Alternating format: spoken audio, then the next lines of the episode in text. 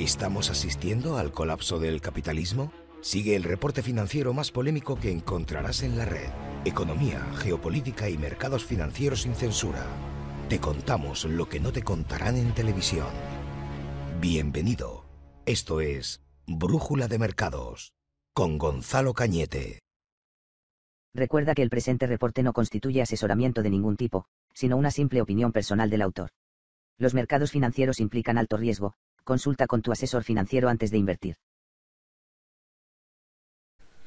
Muy buenas, ¿cómo estáis? Em, he hecho una cosa, dado que me ponéis, a veces me ponéis que los vídeos son, se cortan y que pasa un tema a otro y que perdéis el hilo y que no podéis verlo entero, que fue por lo que hice el tema de los podcasts, para que lo podáis seguirte el tirón.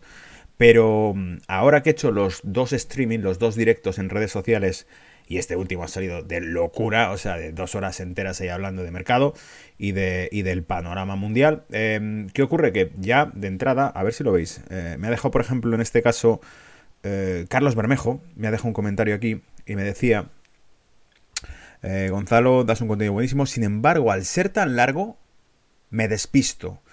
Y hace unos días me decíais también, me, ha puesto alguien por ahí, que enumerase los vídeos porque se perdía cuando saltaba de un tema a otro, en un vídeo a otro, ¿no? Y que quería verlo del tirón todo.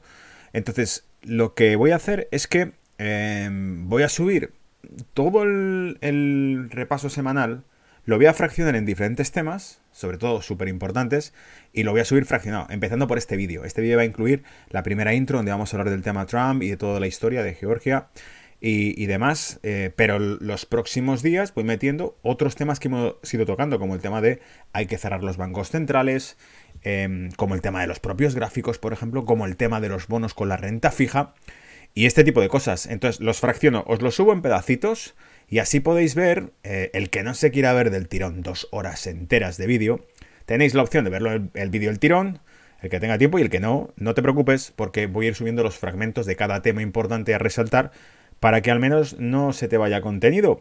Porque a mí lo que me interesa es que evidentemente si le echo aquí horas es que os empapéis y os enteréis de todo lo que os estoy contando, que no se escape ni un solo punto, ni una sola coma de toda esta historia y estéis bien informados de, todo lo demás, sobre todo el tema de gráficos, para que luego si acertamos podamos decir te lo dije, lo comentamos en Brújula de Mercado y tú estabas informado de esto, como ha habido tantas otras cosas que hemos ido comentando que de momento van eso, eh, algunas han ido a nivel profético, no sé, la proyección que hemos dicho de Bitcoin y demás, que era puramente analítico, es una simetría que hemos visto en gráfico, pero que ha salido muy bien.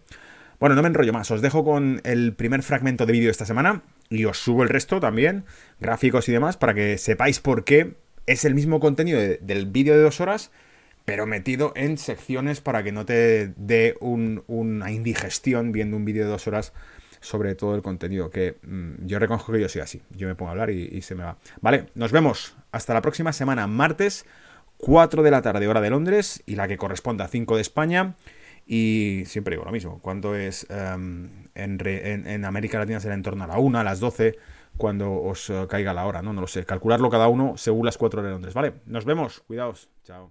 Voy a meterle mucha caña a los bancos centrales, pero primero vamos a hablar de lo que hay que hablar. Espero, cruzo los dedos, ¿vale? Porque si con algo de lo que digo influye en la transmisión, en las redes o algo, eh, pues se jode el resto del reporte. Pero si no, cruzo los dedos para que estemos contando cosas, no influya demasiado y, podamos avanzar para que la parte que viene de bancos centrales, yo no sé qué habría que censurar más, y esto lo bancos centrales, lo vais a ver luego. Pero bueno, el hombre más admirado del año 2020, el señor... Ahí va que se me va. El señor Donald Trump. El señor Donald Trump, o sea, según la encuesta de Gallup, las encuestas de Gallup han hecho que Donald Trump destituya al que ha sido durante 12 años el hombre más admirado de Estados Unidos, Obama. ¿Qué conclusión sacas de todo esto? Pues vaya por Dios, resulta que todo lo que han tratado de hacer para difamar a este tipo no funciona. Y de hecho de eso va todo, toda esta historia. Que llevamos cuatro años desde que este señor eh, este hombre ganó las elecciones en Estados Unidos, cuatro años de intentos de hundirle por todos los medios. ¿Os acordáis del tema del Russian Gate? Eso no se censuraba. Eso tiraba perfectamente, estaba en todas partes, hasta en la sopa. Te lo tenías que comer con patatas. Pero cuando este señor dice, hay otro escándalo, y hay pruebas, y hay esto y lo otro, ese tema es censurado. Cuando salen escándalos relacionados con el tipo que han seleccionado para dirigir, no lo olvidéis, repito lo que acabo de decir, ¿eh? El tipo que han seleccionado para dirigir la mayor economía del mundo, lo han seleccionado y lo han puesto ahí. Cuando sale un escándalo relacionado con este tipo, el colmo de colmos es que se, lo silencian. Hay que pararlo por completo. Recuerdo que en New York Post, este diario publicó contenido que salpicaba y lo que hicieron fue bloquearle la cuenta en las redes sociales. A un diario norteamericano en Estados Unidos. Alucinante. El propio presidente de México, Obrador, dijo que le resultaba sorprendente que un país como Estados Unidos cortase y censurase el speech de su presidente. Lo dijo él en un discurso. Entonces, eh, hasta México dice que alucina con lo que está pasando. Entonces, es muy impactante todo esto. Lo interesante, fijaos, decía, las encuestas de Gallup eligen a Trump como hombre del año, después de 12 años de ser Obama. Biden solo obtuvo el 6%, y aquí añado yo, pero le han votado 80 millones de norteamericanos. Se entiende, ¿no? O sea, le han votado 80 millones de norteamericanos, pero solo el 6% cree que es el hombre del año.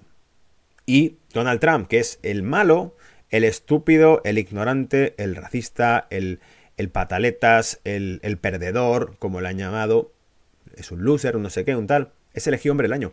Pues no sé lo que estáis haciendo, pero no funciona. Es decir, cuanto a más mierda queréis volcarle encima, más parece que le apoya a la gente. Y, más, y esto también es yo creo que una especie de reacción psicológica, ¿no?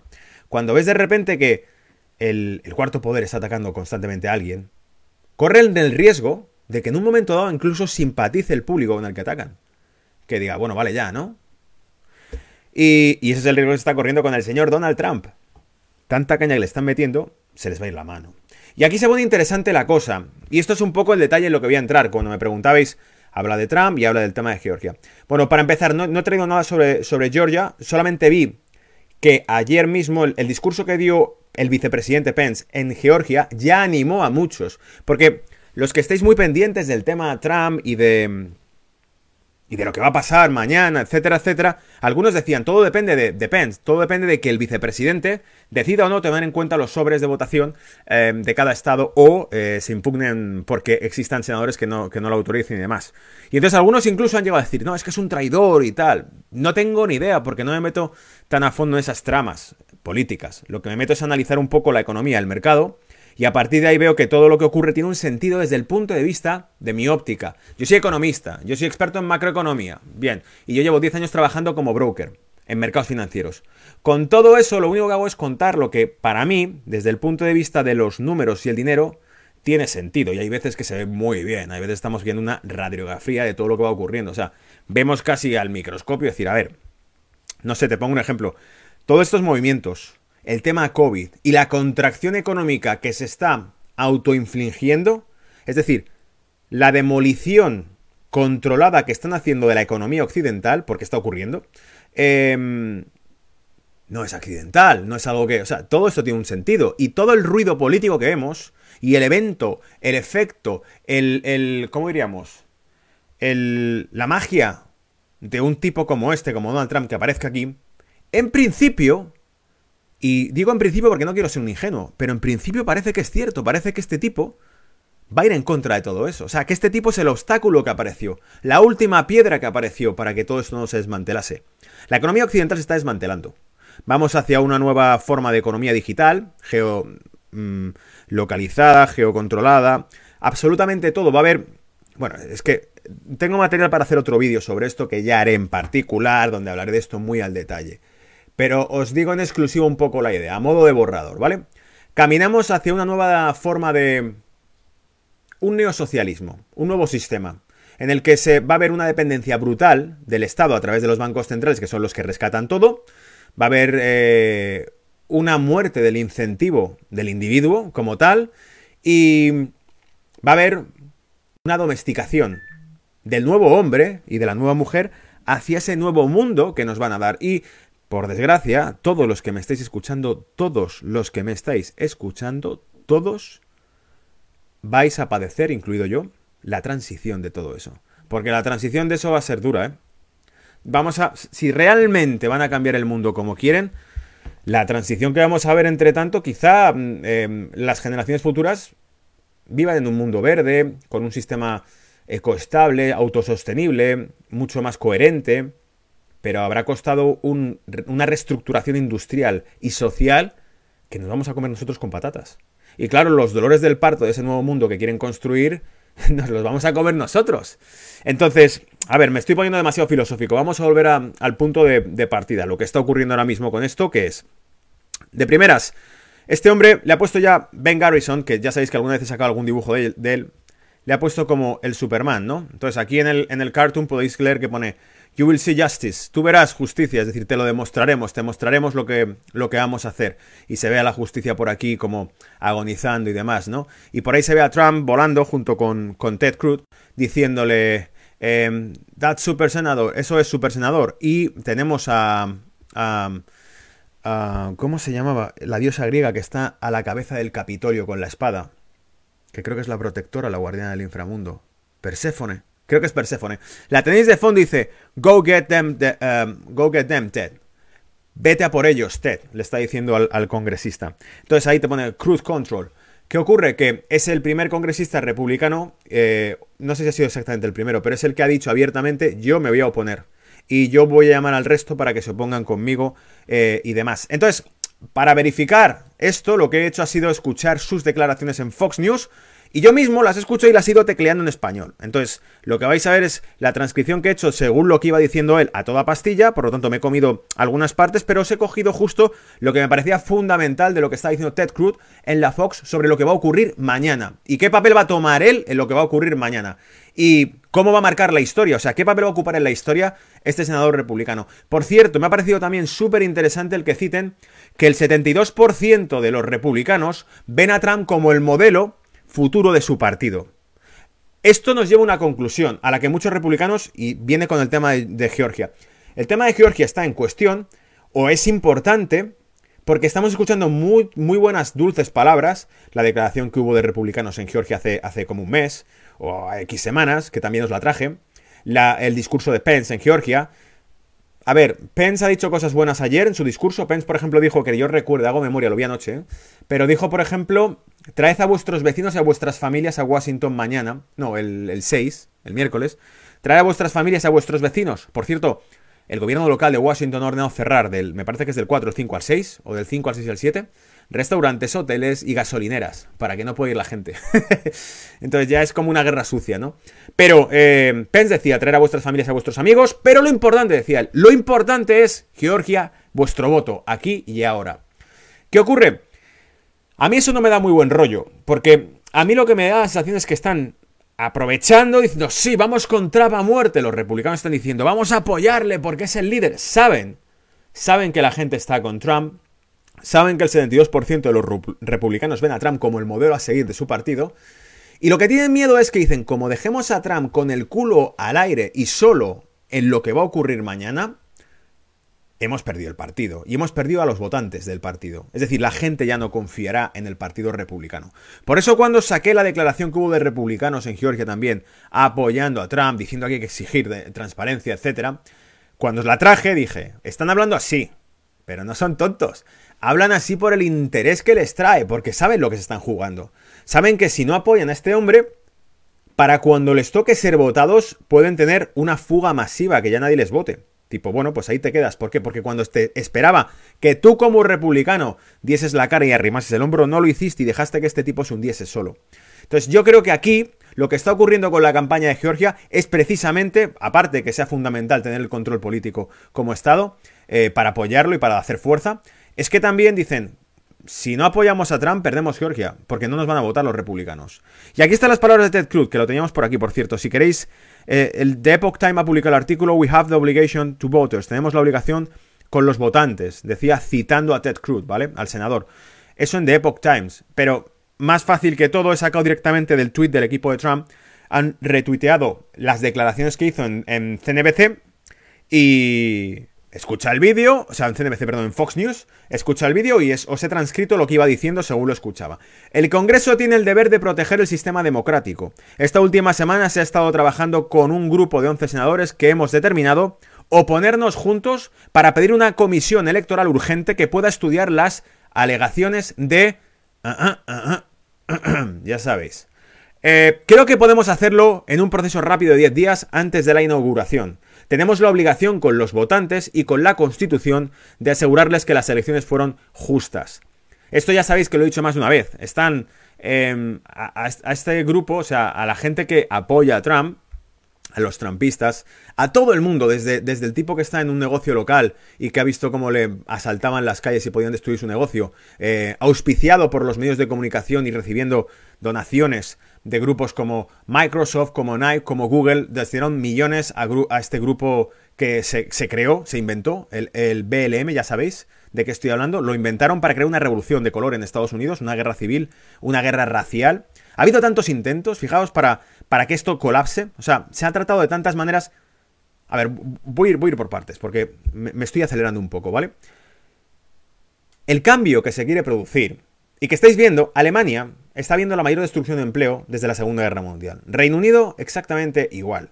Los lockdowns están forzados en Alemania y forzados en Reino Unido. Ayer mismo anoche habló Boris Johnson y dijo que se cierra todo hasta mediados de febrero por una cepa nueva que los propios científicos y la, la comunidad médica británica ha dicho todavía estamos esperando que nos den algún tipo de información técnica que demuestre las afirmaciones de que es más contagiosa, porque de momento no, no, lo vemos, aparte de que sea predominante, no vemos de dónde sacan ese dato, no lo vemos, ¿vale? Pero independientemente de esto, Alemania que es, eh, creo que es la tercera o la cuarta economía del mundo, se está cerrando, voluntariamente está cerrando, colapsando, voluntariamente. En Reino Unido está siguiendo la misma línea, obedecen todos a un mismo patrón. España, Italia, están obedeciendo un mismo patrón. La pregunta es quién está mandando a hacer esto. ¿Quién está mandando cerrar las economías? No, es que hay una pandemia, ¿no lo sabes? ¿Sabéis que la pandemia, lo ha dicho la propia OMS no ahora, sino hace ya meses? Lo dijo en agosto, si no recuerdo mal o finales de julio. La tasa de mortalidad oficial de, esta, de este virus es de un 0,6%. Ya, pero es que se están colapsando los hospitales. Los hospitales se han colapsado todos los años. Subimos un vídeo a este canal, os saqué un vídeo donde mostramos fragmentos de diarios de noticias de años anteriores y todos empezaban con el mismo discurso y las grabaciones eran idénticas, gente hacinada en los pasillos. En Francia, en 2017 suspendieron las operaciones por cáncer y los quirófanos porque estaban saturados por la gripe. Decían que estaban, no tenían espacio para, los enfermos en los hospitales. En Reino Unido dijeron que estaban en situación de emergencia en 2017 por la gripe. Es decir, que el COVID no ha hecho que empeore una situación de emergencia que ocurre ya varios años. El sistema sanitario de Italia colapsó en 2017 por la gripe, por el brote de gripe. En Estados Unidos, de 2017 a 2018, murieron más de 80.000 personas por la propia gripe. Y hemos sacado informes de sobra hablando de esto. Luego, Está demostrado, porque lo han visto y porque los CDC, los centros epidemiológicos norteamericanos, lo han probado, que la tasa de mortalidad esto es ligeramente superior a la de la gripe. Sin embargo, es un argumento suficiente para colapsar, detonar y dinamitar, hundir por completo la economía occidental. Pese a que saben de sobra, porque ya lo han dicho, hubo un informe del Ministerio Interior de Alemania que se presentó, que se filtró en medios de comunicación, que decía que por cada vida que se salvaba con los lockdowns, con los cierres, los confinamientos, se preveía que los, eh, eh, en el medio o largo plazo iban a generar de 6 a 7 muertes por enfermedades no tratadas, por em, disease, eh, problemas de, salud crónicos, y también por la propia crisis, como dijo Trump, que al fin y al cabo es el profeta de esta película. Es el único tipo que te ha dicho la verdad desde el día 1, desde el minuto 1. Dijo, los cierres de las economías van a producir más muertes por hambre y por la crisis que este virus. Eso lo dijo él. A partir de ahí ha habido de todo, de todo. Hemos visto cómo durante cuatro años se han creado historias por todo el mundo que nos han bombardeado para hundir a este tipo. Insisto, una guerra racial que se trató de fabricar antes de las elecciones. Lo que hiciese falta para no llegar a las elecciones. Y llegado a las elecciones, hasta en ese último minuto, hubo que inventarse algo para cambiarlas de golpe. ¿Os acordáis? La F en el logotipo. Decían, no, es que en realidad están yendo las encuestas a favor de uno, pero de repente, una hora concreta, ¡pum! pegan un salto, hay un vuelco entero de votos que cambia el resultado. No sé, pero es un poquito. Huele cuanto menos mal, ¿no? Decir, ¿qué coño nos están contando? Entonces, ¿se creen que somos tontos o qué? Pero bueno, y a partir de ahí, por supuesto, redes sociales, todo sincronizado para tapar una única cuestión. Y no he dicho la palabra mágica, y espero que no em, se censure esto, pero. Pero ya sabéis, esto es lo que pienso, ¿vale? Esto es lo que pienso. Ya miraré, miraré directamente el chat ahora en un rato. Pero esto es lo que realmente pienso de. Me dicen por aquí en el chat el algoritmo, el algoritmo. Eh, bueno, a ver. Vamos a cerrar ese tema para poder hablar tranquilamente y abiertamente, aunque lo que viene ahora va a ser dinamita. Como dice Jorge, Candanga con Burundanga, lo que vamos a contar ahora, ¿vale? Entonces, em, ¿qué ocurre? Vamos a ver, voy a meteros un poquito en la película. Si lo que acabamos de decir hasta ahora es una piedra, un escollo en el camino que va a impedir que esto tire, este tipo, este señor, no es político. Este tipo apareció ahí, no estaba en los planes que estuviese ahí, no tenía por qué ganar las elecciones, pero ganó. Y cuando ganó dijeron, le hemos cagado, porque este tío está a los mandos de la mayor economía, que es la primera que tendría que colapsar. Para que esto se lleve a cabo, Estados Unidos tiene que cerrar todo. Como ha hecho Alemania, como ha hecho eh, Italia, como ha hecho España, como ha hecho Reino Unido. Si Estados Unidos no cierra, mal vamos. Tiene que cerrarse. China tiene que tirar para adelante y el resto tiene que quedar separados, porque va a haber un cambio global. El cambio global lo llaman Great Reset, lo llaman Agenda 2030, lo llaman... ¿Cómo lo han llamado también? Todos apuntan a lo mismo. Ah, bueno, he, publicado ya para la revista Capital, que creo que ha salido ya público en los kioscos, hice el artículo de mm, Joe Biden, hablando sobre Joe Biden y el nuevo socialismo. O sea, vamos a ver ese neosocialismo verde lo he explicado un poco en, ese artículo, lo he explicado aquí en los vídeos y lo voy a explicar con mucho más detalle en futuros vídeos. Prepararé alguno bien documentado con todo para que veáis el pufo que están colando. Porque vamos a una transición. El Great Reset va de eso, va de una economía verde, pero... A ver, el tema verde mola un montón. Es muy, muy solidario, es, es moralmente muy elevado. Es como, todos somos ecologistas, un mundo feliz, vamos a proteger al planeta. Pero en realidad, amigos, amigas, lo que está detrás de eso es un aumento de la regulación y un aumento del control de la población.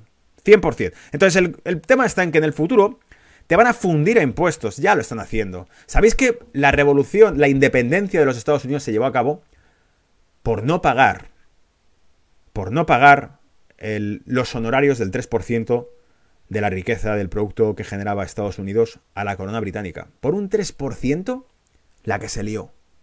A coger los fusiles y a defenderse. Y a liberar la nación por un 3%, ¿cuánto retienen tu nómina hoy en día? ¿Vale? ¿Cuánto van a retener en un futuro? ¿Por qué te crees que están retirando el dinero en efectivo? Porque en un futuro ya no podrás elegir si pagas o no, ya no habrá IVA o sin IVA. En un futuro será, joder, pues para que estén haciendo esto, guarda el dinero debajo del colchón. No, no, no, no, no, no. Hace años hablé de una entrevista que hicieron a Carney, al, presidente del Banco de Inglaterra, al Bank of England. Le preguntaron por el Bitcoin, le preguntaron por las tasas de interés negativas, que de eso vamos a hablar hoy con las curvas de tipos. Y el tipo dijo em, que el Bitcoin era un, una, gran alternativa, un gran experimento, algo que iba a funcionar muy bien, eh, que era muy interesante el Bitcoin. De entrada ya dijo eso, lo cual ya me dio sospechas a mí, pero bueno. Pero también dijo con la tasa de interés negativa explicó va a funcionar como un impuesto sobre el propio ahorro. Porque claro, si te cobran por dejar tu dinero depositado y no puedes retirarlo en efectivo el dinero, te llega el dinero al banco, el, dinero está ahí y te retienen. Entonces, eh, la sugerencia es que la tasa de interés negativa, amigos, amigas, es el impuesto sobre el ahorro. Es decir, que en un futuro, digamos que la libertad de elección, la libertad de elección de cada persona y de cada individuo se está reduciendo cada vez más. Pero nos ponemos a hablar de mierda sobre, sobre todo tipo de inventos que ha hecho el progresismo moderno, que en realidad es una trampa, eh, para discutir sobre hombres contra mujeres, blancos contra negros. No. el individuo del futuro va a ser un individuo mucho más controlado sin ningún tipo de importancia de qué etnia sea. Entonces, todo este debate que se está estableciendo entre razas, entre hombres y mujeres, entre toda esta historia, es el campo de cultivo necesario para un cambio que se tiene que llevar a cabo. Es, digamos que es la música que distrae, la orquesta. La orquesta que te distrae mientras se hunde el barco. Eso es lo que está ocurriendo realmente, el Titanic. Estamos asistiendo al Titanic del capitalismo. Y, y con toda esta normativa que viene, un mundo verde que nos están proponiendo va a ser un mundo en el que, como dije, habrá transporte público colectivo, o sea, digamos, transporte público colectivo. El transporte de un futuro será colectivo y punto. Porque como el mundo va a ser verde y tienen que sacar dinero para, para financiar la deuda que van a emitir, que están ya emitiendo por el tema COVID, mm, esa deuda la van a sacar de ti y de mí. Esa deuda la van a sacar de los ciudadanos que no podrán escapar tampoco de esa realidad. Es decir, que ya será como, no gasto, no, ahorro, te cobro sobre el ahorro. Consumo, te cobro sobre el consumo, los impuestos también. Em, heredo, te cobro sobre la herencia. Dono, te cobran las donaciones. Es decir, no podrás mover ni una sola moneda sin que te cobren. Y aquí los que seguís esto y que habláis de criptos, Bueno, ya habrá tiempo para preguntar a, los expertos que tengo en mente, hacerles eh, ese vídeo, esa entrevista que os decía al principio, pero los expertos, eh, no sé lo que opinarán. Yo, la percepción que como economista y como experto en mercados financieros tengo es...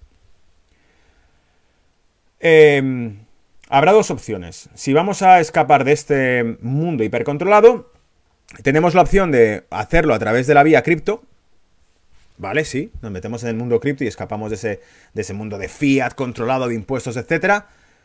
Pero bien te metes en el mundo cripto a través de negocios offshore, fíjate tú, es decir, los exchange que están fuera, en paraísos fiscales o por ahí perdidos, que al final son la opción casi más fiable, pero siguen siendo un paraíso fiscal. Si el dueño es un, un loco, un zumbao, o se vuelve loco con la cantidad de dinero que le va a empezar a entrar a nivel mundial, y decide, pues mira, ¿sabes qué? Que en vez de estar gestionando todo esto me piro y punto. Porque tengo millones de sobra ahora para vivir de esto.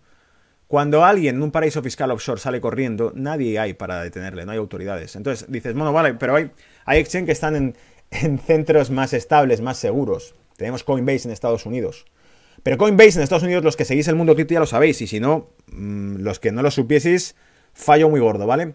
En 2017 creo que fue, Coinbase recibió una carta de la IRS, de la Agencia Tributaria Americana, y se le pedía que diese todos los datos de todos los ciudadanos que tuviesen más de 10.000 dólares metidos en criptos en Coinbase. Luego, si me voy a una jurisprudencia, una jurisdicción estable, donde hay infraestructuras, hay autoridad y sabemos que no van a salir corriendo con nuestro dinero, esa misma autoridad, si está en malas manos, que ese Reset lo que va a hacer es poder controlar absolutamente todo. Y si nos vamos fuera, pues buena suerte, porque también pueden salir corriendo con nuestro dinero cualquier desaprensivo. Esta es la trampa, entonces eso es lo que yo quiero consultar con los expertos principalmente. O sea, el vídeo que hagamos entrevistando quiero enfocarlo a ver cómo hacemos un bypass a todo esto, en el sentido de cómo se puede realmente, si real, mejor dicho, no ver cómo hacemos un bypass. La entrevista sería enfocada a decir, ¿Es posible un bypass como el que nos venden con el mundo cripto o en realidad está todo súper cazado ahí? ¿Vale? Bueno, a ver, me voy a centrar un poco porque si no, no avanzamos. Voy a contaros un poco lo de Christine Lagarde, voy a contaros un poco lo de los bancos centrales, voy a contaros un poco por qué el artículo este decía, tienen que desaparecer los bancos centrales si queremos eh, que esto no se convierta en en un colapso futuro de proporciones titánicas. Es decir, el, sistema, digamos que por decirlo así, ha colapsado. Pero para el Great Reset va de cómo rescata un sistema que se está muriendo. Y, claro, el, giro va a tanta... Están yendo tan lejos para poder evitar que esto colapse que estamos yendo, pues eso, en, tu vida se te habría ocurrido que veríamos a la economía alemana cerrando su propia economía, ni de coña. Y está ocurriendo. O sea, están llegando a esos extremos para salvar el sistema como tal. Pero al salvarlo por este modo, lo único que van a hacer es posponer lo inevitable. Porque si un sistema se está muriendo porque ya no es sostenible y viable, tendrá que nacer otro que salga y que surja realmente de los individuos, no de que lo impongan los mismos que han hundido, que están a la cabeza del sistema que se está hundiendo. ¿Me seguís un poco la historia? Entonces, bueno, este artículo que os traigo de Siru Hedge, por supuesto, eh, ya sabéis que para mí es canela fina lo que publica Siru Hedge. Dice, un cambio que parece prácticamente seguro es que el Banco Central adoptará un lenguaje que aborde cuestiones como el cambio climático, la igualdad económica, etc.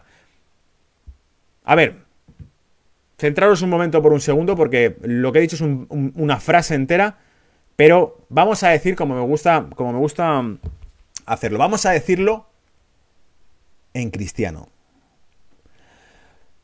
A ver, el Banco Central según los libros de macroeconomía, según los libros de economía, teoría económica, un banco central es una autoridad bancaria que tiene que supervisar la estabilidad bancaria y la estabilidad de precios.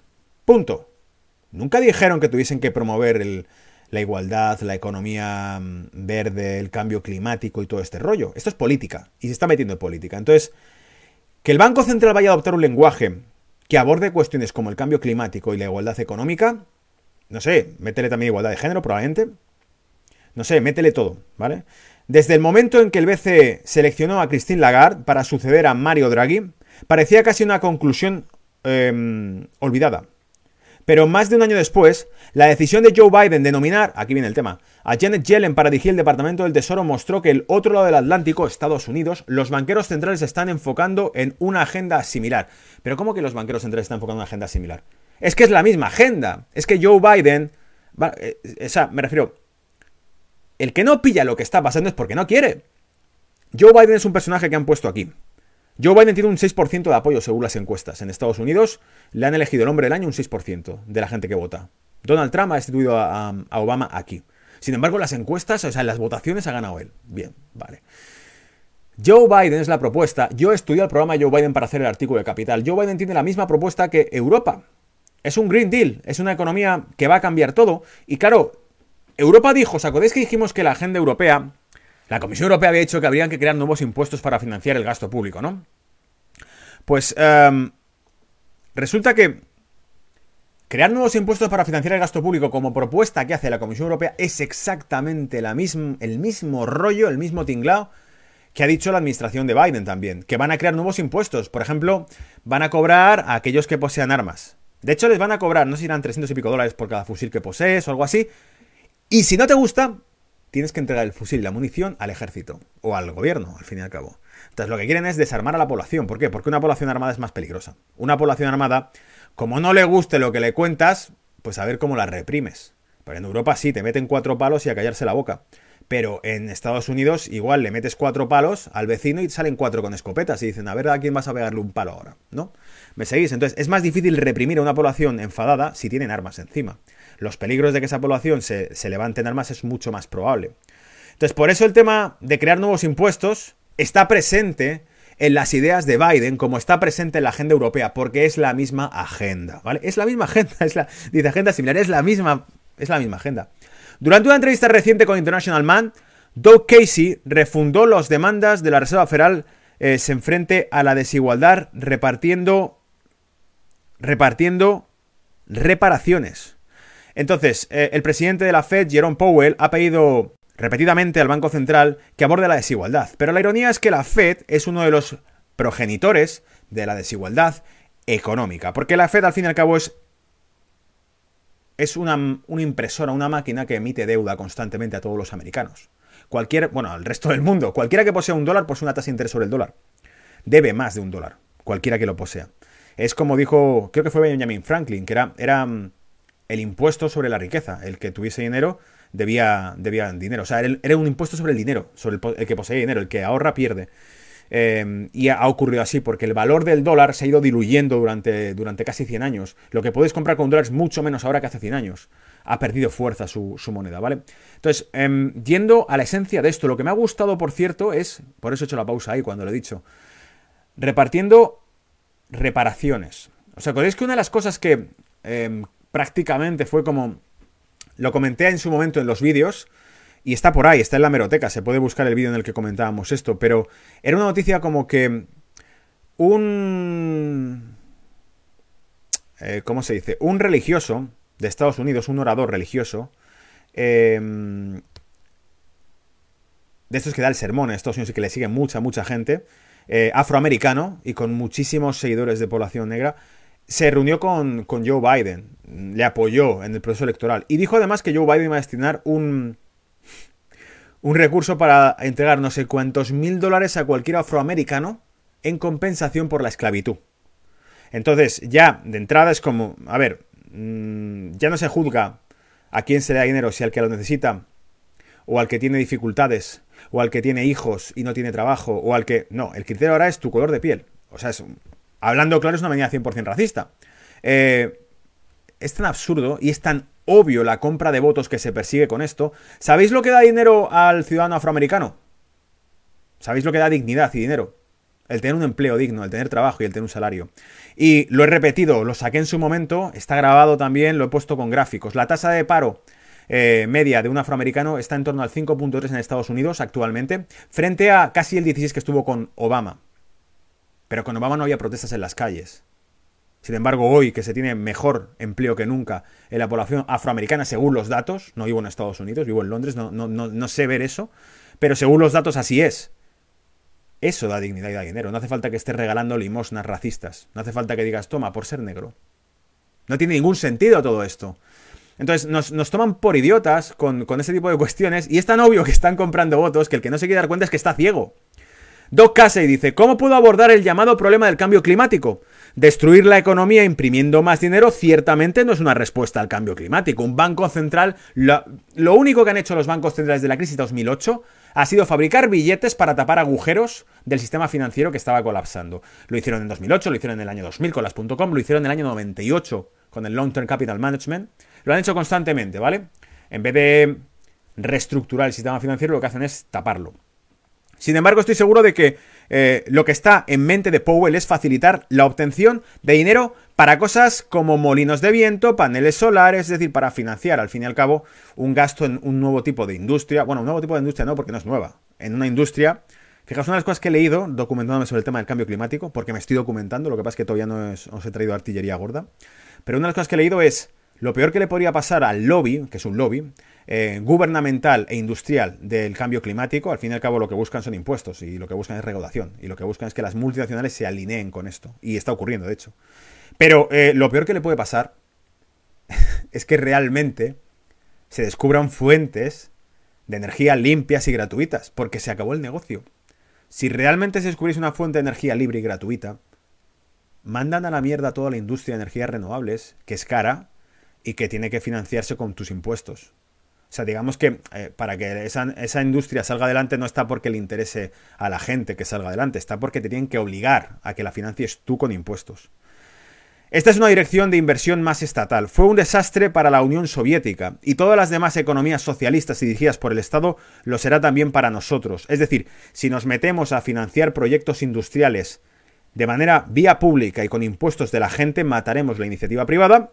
Y además, dice, bueno, fracasó en las economías. Las economías planificadas fracasaron. Y no os olvidéis nunca, cuando hablamos de la Unión Soviética, no es que nos estemos metiendo con los rojos, es que estamos diciendo algo que publiqué en, en, Brújula de Mercado, lo tenéis publicado en la sección de secretos de trader en eh, los orígenes de la Reserva Federal. Ahí explico perfectamente cómo la Revolución Soviética fue financiada por los banqueros de Wall Street en 1917. Es decir, cómo se mandaron fondos, etcétera. Saco toda la documentación que, que encontré en su momento explicando todo esto y los libros que utilicé para encontrarlo. O sea, no digo que, sea así, digo que lo que encontré leyendo diferentes libros que cito y que podéis buscar y encontrar. Si veis el vídeo, os cuento todos los libros que, leí en su momento y todas las personas, nombres, apellidos que los libros describen que, y cómo ocurrió todo, cómo ocurrió toda esa historia, ¿vale? Pero, pero eso ya lo sabemos. Entonces, el, comunismo de algún modo fue creado por, el, por los banqueros también. Entonces, eh, esto sí que podría ser censurable, pero no. no, pasa desapercibido, porque como la gente lo ignora no, no tiene tendencia. La excelente aventura de Janet y Jerome en ingeniería climática no terminará bien, dice el artículo. Los activistas climáticos liderados por Greta Thunberg han fomentado la engañosa afirmación de que resolver el cambio climático es una parte esencial de la batalla para acabar con la desigualdad para siempre. Habrá que ver dónde queda la desigualdad social cuando por ese proceso forzado de cambio climático y de nuevos impuestos que nos van a meter, millones de personas queden en paro porque cierren las industrias. Habrá que ver cómo queda esto. ¿Vale? Aunque los dos fenómenos tienen poco que ver el uno con el otro. Y ahora, con los bancos centrales de todo el mundo firmando para hacer cumplir los acuerdos de París, la directora del Banco Central Europeo, Christine Lagarde, planea asestar un golpe contra la industria de los combustibles fósiles al obligar, atención, esta era la parte esencial del artículo, solo que me enrollo como las persianas, al obligar a recortar las compras de bonos emitidos por gigantes energéticos como ExxonMobil. Entonces ahora vemos que Christine Lagarde está diciendo que los bancos centrales no van a apoyar con, con, la droga que meten en el mercado, con sus compras absurdas, que al fin y al cabo son esto. O sea, un negocio no tira y lo que hacen es subir los precios en las bolsas comprando ellos lo que no compra el público inversor. Y así lo que vivimos es un espejismo de subidas en las bolsas, no de ahora, sino llevamos ya años con el espejismo. Es una subida artificial que algún día va a reventar. Pero dice, bueno, pues de la subida artificial vamos a dejar en caída libre a las petroleras. Yo no sé si les hacen incluso un favor. Porque si resulta que el sector energético es el único que no está intervenido por un banco central, ¿qué es? ¿Qué es? Utilicemos el coco. Si aquellas acciones Em, del sector energético, como ExxonMobil, como Chevron, como British Petroleum, no sé, las que sean, estudiaremos eh, cuáles son, ¿vale? Pero si esas son las únicas que no están infladas por un banco central, son las únicas cuyos precios son legítimos desde el punto de vista fundamental. Es decir, que nuestros ahorros invertidos ahí son bastante más estables que los que están invertidos en sectores que están hiperinflados por una mano muerta que fabrica billetes. ¿Me seguís un poco la lógica? Entonces, partiendo de ahí es como, bueno, gracias. Al final a lo mejor les hacen un favor porque le están aislando de la droga que va a hacer que todo reviente. Se espera que Christine Lagarde haga del Banco Central Europeo un pionero en la lucha contra el cambio climático al recortar sus compras de bonos emitidos por compañías de combustibles fósiles y otros grandes emisores de carbono, según una encuesta del economista en Financial Times. El presidente del BCE se ha comprometido a hacer de la lucha contra el cambio climático una parte importante de la revisión estratégica del Banco Central de sus competencias y herramientas, que se complementará en la segunda mitad del 2021. Amigos, amigas, la revolución verde ha llegado, es decir, el mundo, vamos hacia un neosocialismo verde, una nueva forma de comunismo está llegando. Y no, no se va a poner por iniciativa de, la gente, se va a poner con una pandemia mundial y con, y con una crisis global. Es con eso con lo que se va a imponer este cambio, ¿vale?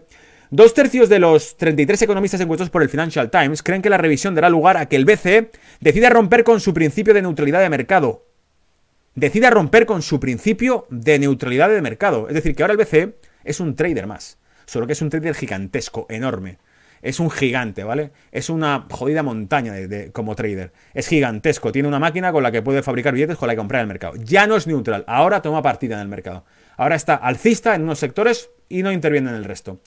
Eh, que le obliga a comprar bonos de eh, proporción al mercado en general. Los defensores del medio ambiente han criticado las compras de bonos corporativos por valor de 248.000 millones de euros del BCE por reforzar el sesgo de mercado a favor de los grandes emisores de carbono. Es decir, que los ecologistas dicen, compras todo lo que está cayendo en bolsa para evitar un colapso de los mercados.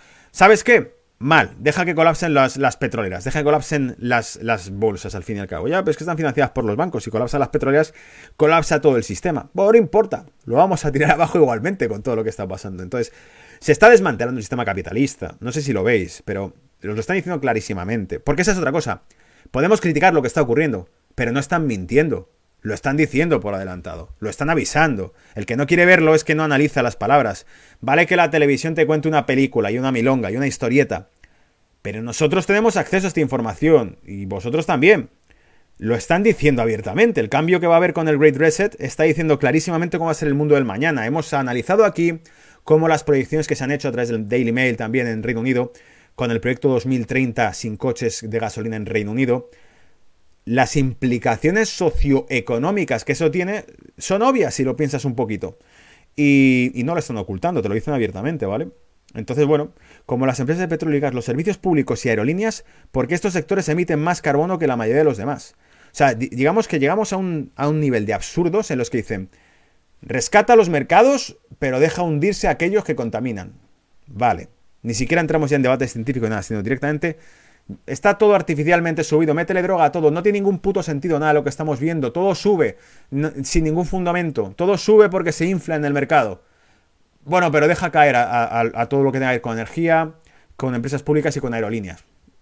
Bueno, vale, veamos a ver qué reacción en cadena produce eso. Por cierto, no es que haya puesto un espejo, a ver si se ve. Daos cuenta, ¿eh? Alguno dirá, joder, has puesto el mismo gráfico dos veces. ¿A que sí? ¿A que parece el mismo gráfico dos veces? Pues no es el mismo gráfico dos veces. Uno es British Petroleum en la bolsa británica. Ahí lo tenéis. Veis el canal bajista y veis el impacto. Porque claro, yo he pensado, si no van a comprar o ya están sugiriendo que no van a comprar bonos de compañías que de petroleras, al fin y al cabo, hablando claro, no van a comprar bonos de petroleras, las petroleras que estaban infladas se van a desinflar en la bolsa. Y la verdad es que muy fuertes no están. De hecho, la única subida que tienen es por la subida del crudo, que vamos a comentar más adelante, que os he traído el gráfico del crudo.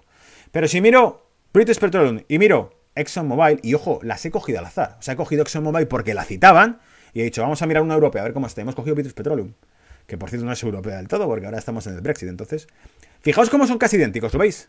Ese coletazo, esa, esa cresta que, que levanta en un canal bajista, ¿lo veis? Idéntico, ¿lo veis? Uno y otro. Es acojonante. ExxonMobil British Petroleum. Lo mismo, ¿lo veis? Casi, casi, casi el mismo gráfico.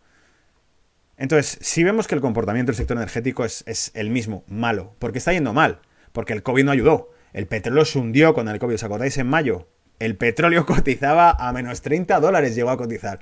Es decir, te pagaban 30 dólares porque te lo llevases, porque no había sitio donde guardarlo. ¿Vale? A ver, Cierre de los bancos centrales. Cierren los bancos centrales. elcato.org, ¿vale? Clausuren los bancos centrales y dolaricen.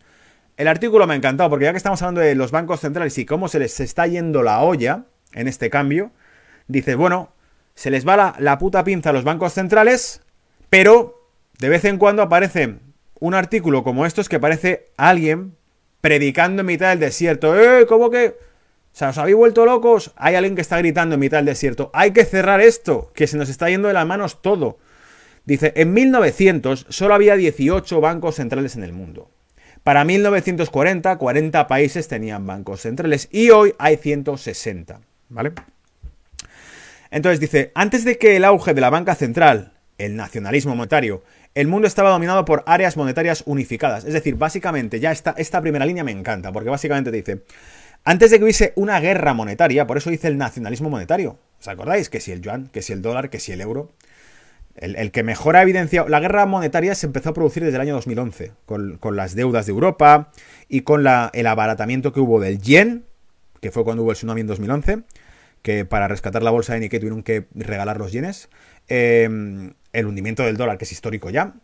Eh, y el propio euro, que lo que hizo fue empezar a rebajar el euro a toda pastilla, pese a que los alemanes decían que no, que había que joderse, hundirse como economía antes que rebajar el euro. Em, pero en definitiva, eso era la guerra de divisas. Dice, antes de que ese mundo existiese, había una, dos o tres divisas fuertes en, el mundo. Y los mercados, mejor dicho, los mercados de dinero, los bancos, em, guardaban sus depósitos y sus reservas en una o u otra moneda fuerte en el mundo.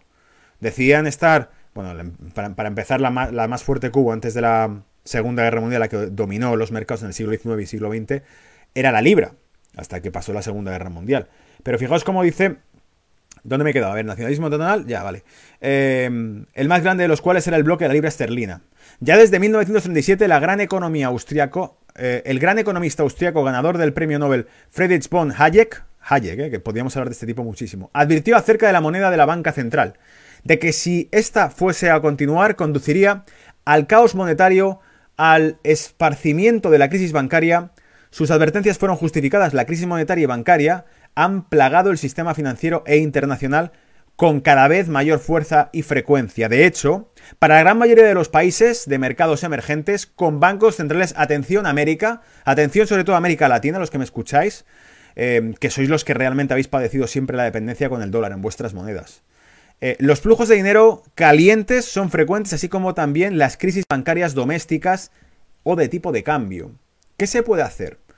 Este mensaje va dirigido directamente al público de América Latina, porque el público, por ejemplo, de España tiene el euro, que precisamente lo que ha demostrado el euro es que es, como una especie de cadena al cuello que te han puesto. Tienes una, moneda eh, con los alemanes, pero desde el día que la aceptas, ya no eliges en qué gastas tu dinero como nación. Los presupuestos deben ser autorizados por ellos. ¿Os dais cuenta un poquito del precio de la libertad? Y como te enfugues, como te vayas del club, eh, te cierran las fronteras. Hay por ahí otro artículo ahora que está hablando de que eh, la Unión Europea va a cerrar el comercio con... Ni lo he traído, porque me ha parecido súper pesimista y sobre todo eh, una, un... igual, otra, otra manipulación gordísima. Pero que iban a cerrar el comercio con, Reino Unido. ¿En serio? O sea, ¿qué, vas a hacer? ¿Dejar de, de venderle productos a Reino Unido? ¿Y qué vas a hacer con las empresas en Europa que no pueden vender productos a Reino Unido por tus razones políticas, por tus motivaciones políticas, no pueden vender sus productos a Reino Unido? Hay un público demandando servicios, productos británicos y tú no dejas que... O sea, perdón. Hay un público demandando productos franceses, pero tú no dejas que los franceses vendan al Reino Unido. ¿Os habéis vuelto locos? ¿De qué va toda esta película? ¿Hasta cuándo se sostiene esto? Mejor dicho, ¿vale? ¿Cuánto tiempo puedes esperar que todo esto no acabe rompiéndose por razones políticas? Eh, un país se ha borrado de este club. Y fíjate lo que ha ocurrido. Se borra el club y ya se va todo a la mierda. No hay negociación ninguna posible, no se le deja hacer nada, se le cierran los camiones. Se cerró el tráfico comercial con China cuando había en Wuhan un virus rarísimo. Pero con Reino Unido sí por una nueva cepa. Vale. No demostrada, por cierto. Y que ya explicamos. Una nueva cepa que no es nueva porque se descubrió hace ocho meses en Brasil y está registrado. En Brasil, Sudáfrica y Austria, Australia, perdón, ya existía la nueva cepa. ¿Qué nos están contando, verdad? Es que cuando rascas un poco, cada vez es más fácil, ¿eh? Cada vez es más fácil. Yo reconozco que cada vez es más fácil hacer estos vídeos. Porque antes a lo mejor era como investigabas sobre mercados, sobre lo que estaba ocurriendo, sobre esto, sobre lo otro. Pero es que ahora te lo ponen en bandeja. Porque a poco que rascas te encuentras artículos científicos que prueban lo contrario. Entonces, esto se está poniendo cada vez más inestable en todos los aspectos, ¿vale? Panamá, que dolarizó en 1903, bueno, vamos a ir al tema. La respuesta es obvia. Los países vulnerables, de, como países emergentes, deben eliminar los bancos centrales y monedas domésticas, reemplazándolas con una moneda extranjera fuerte. Y dice, Panamá, va a poner el ejemplo de Panamá el artículo, y no está nada mal porque es una especie de revisión muy buena que nos enseña cómo funciona el sistema bancario. Y por cierto, también daría para otro vídeo, pero el ejemplo que va a poner de Panamá es muy similar a cómo funcionaría un patrón oro, un sistema de patrón oro a nivel global. ¿Vale? Panamá, dolarizó en 1903, ilustra las características importantes de una economía dolarizada. Al unirse al bloque del dólar de Estados Unidos, Panamá eliminó el riesgo de cambiario y la posibilidad de una crisis monetaria en relación al dólar de Estados Unidos. Además, la posibilidad de crisis bancaria están en gran medida mitigadas por un que el sistema bancario de Panamá está integrado en el sistema financiero del resto del mundo.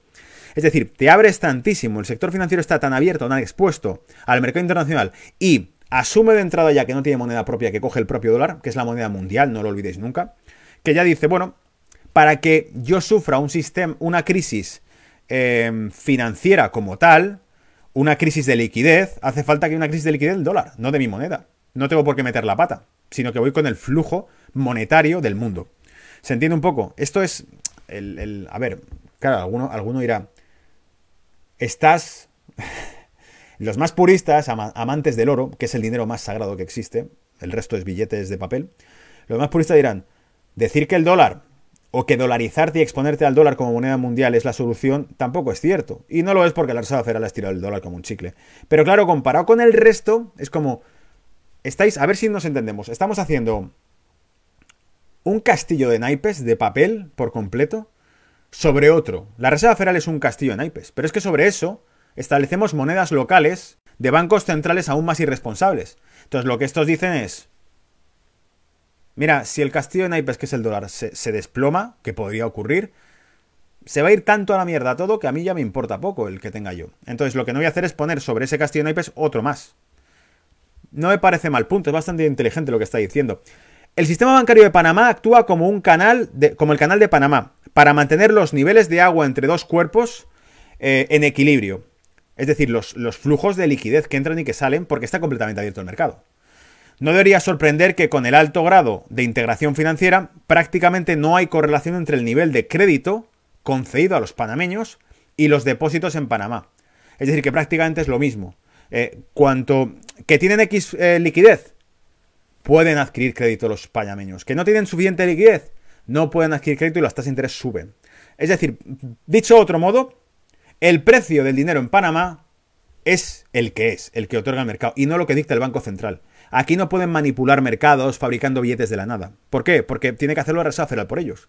El resultado del sistema monetario dolarizado de Panamá y del sistema financiero internacionalmente integrado ha sido excelente cuando se le compara con otros países de mercados emergentes similares, vecinos. Dice, las tasas de inflación son similares a aquellas en los mercados mundiales, ajustadas para los costos de transacción y el riesgo. Las tasas, perdón, las tasas de interés ajustadas para los costes de transacción y el riesgo. Es decir, a menos liquidez disponible, a menos dólares que entran, porque hay menos liquidez en el mercado, te cuesta más pedir crédito y a menos a más liquidez en el mercado te cuesta menos. No tienen la palanca del Banco Central. Es muy útil la palanca del Banco Central. El problema es cuando está en, malas manos y deciden comprar bonos verdes en vez de bonos negros, por ejemplo. Ya están tomando partido en esto. Y como te pillan el lado equivocado, pues les importas poco, te aplastan. La tasa de inflación ha sido ligeramente más baja que en Estados Unidos, que es inexistente prácticamente, como en Europa. El tipo de cambio real de Panamá ha sido muy estable y ha estado en una tendencia de depreciación en relación al de Estados Unidos. Es decir, que Panamá ha ganado ventaja competitiva frente a Estados Unidos, lo cual no es difícil porque Estados Unidos ha perdido desde los años 70 mucha ventaja competitiva. Panamá la ha ganado porque dice, sin tocar el tipo de cambio que tenemos es real. Es decir, cuánto podemos comprar y vivir en Panamá con un dólar comparado con lo que podemos comprar y vivir en Panamá con un dólar hace 30 años. Y si eso lo llevamos a Estados Unidos, el mismo ejemplo, nos damos cuenta que el dólar de Panamá aguanta mejor el, nivel de vida en Panamá que en Estados Unidos. El sistema bancario de Panamá, el sistema bancario de, eh, Panamá que opera eh, sin... Ah, bueno, sí, el tipo de cambio real ya lo hemos leído. Que opera sin un banco central como prestamista de última instancia, ha demostrado ser extremadamente eficiente. De hecho, ha sobrellevado una importante crisis política entre Panamá y Estados Unidos de 1988 y logró una sólida recuperación para principios del año 2000. Es decir, que ha sobrevivido a crisis financieras que lo que han hecho ha sido fortalecerle, porque no puede hacer trampas. O sobrevive por, las, eh, por la buena, el, buen hacer ¿no? que, que tengan, o se hunde.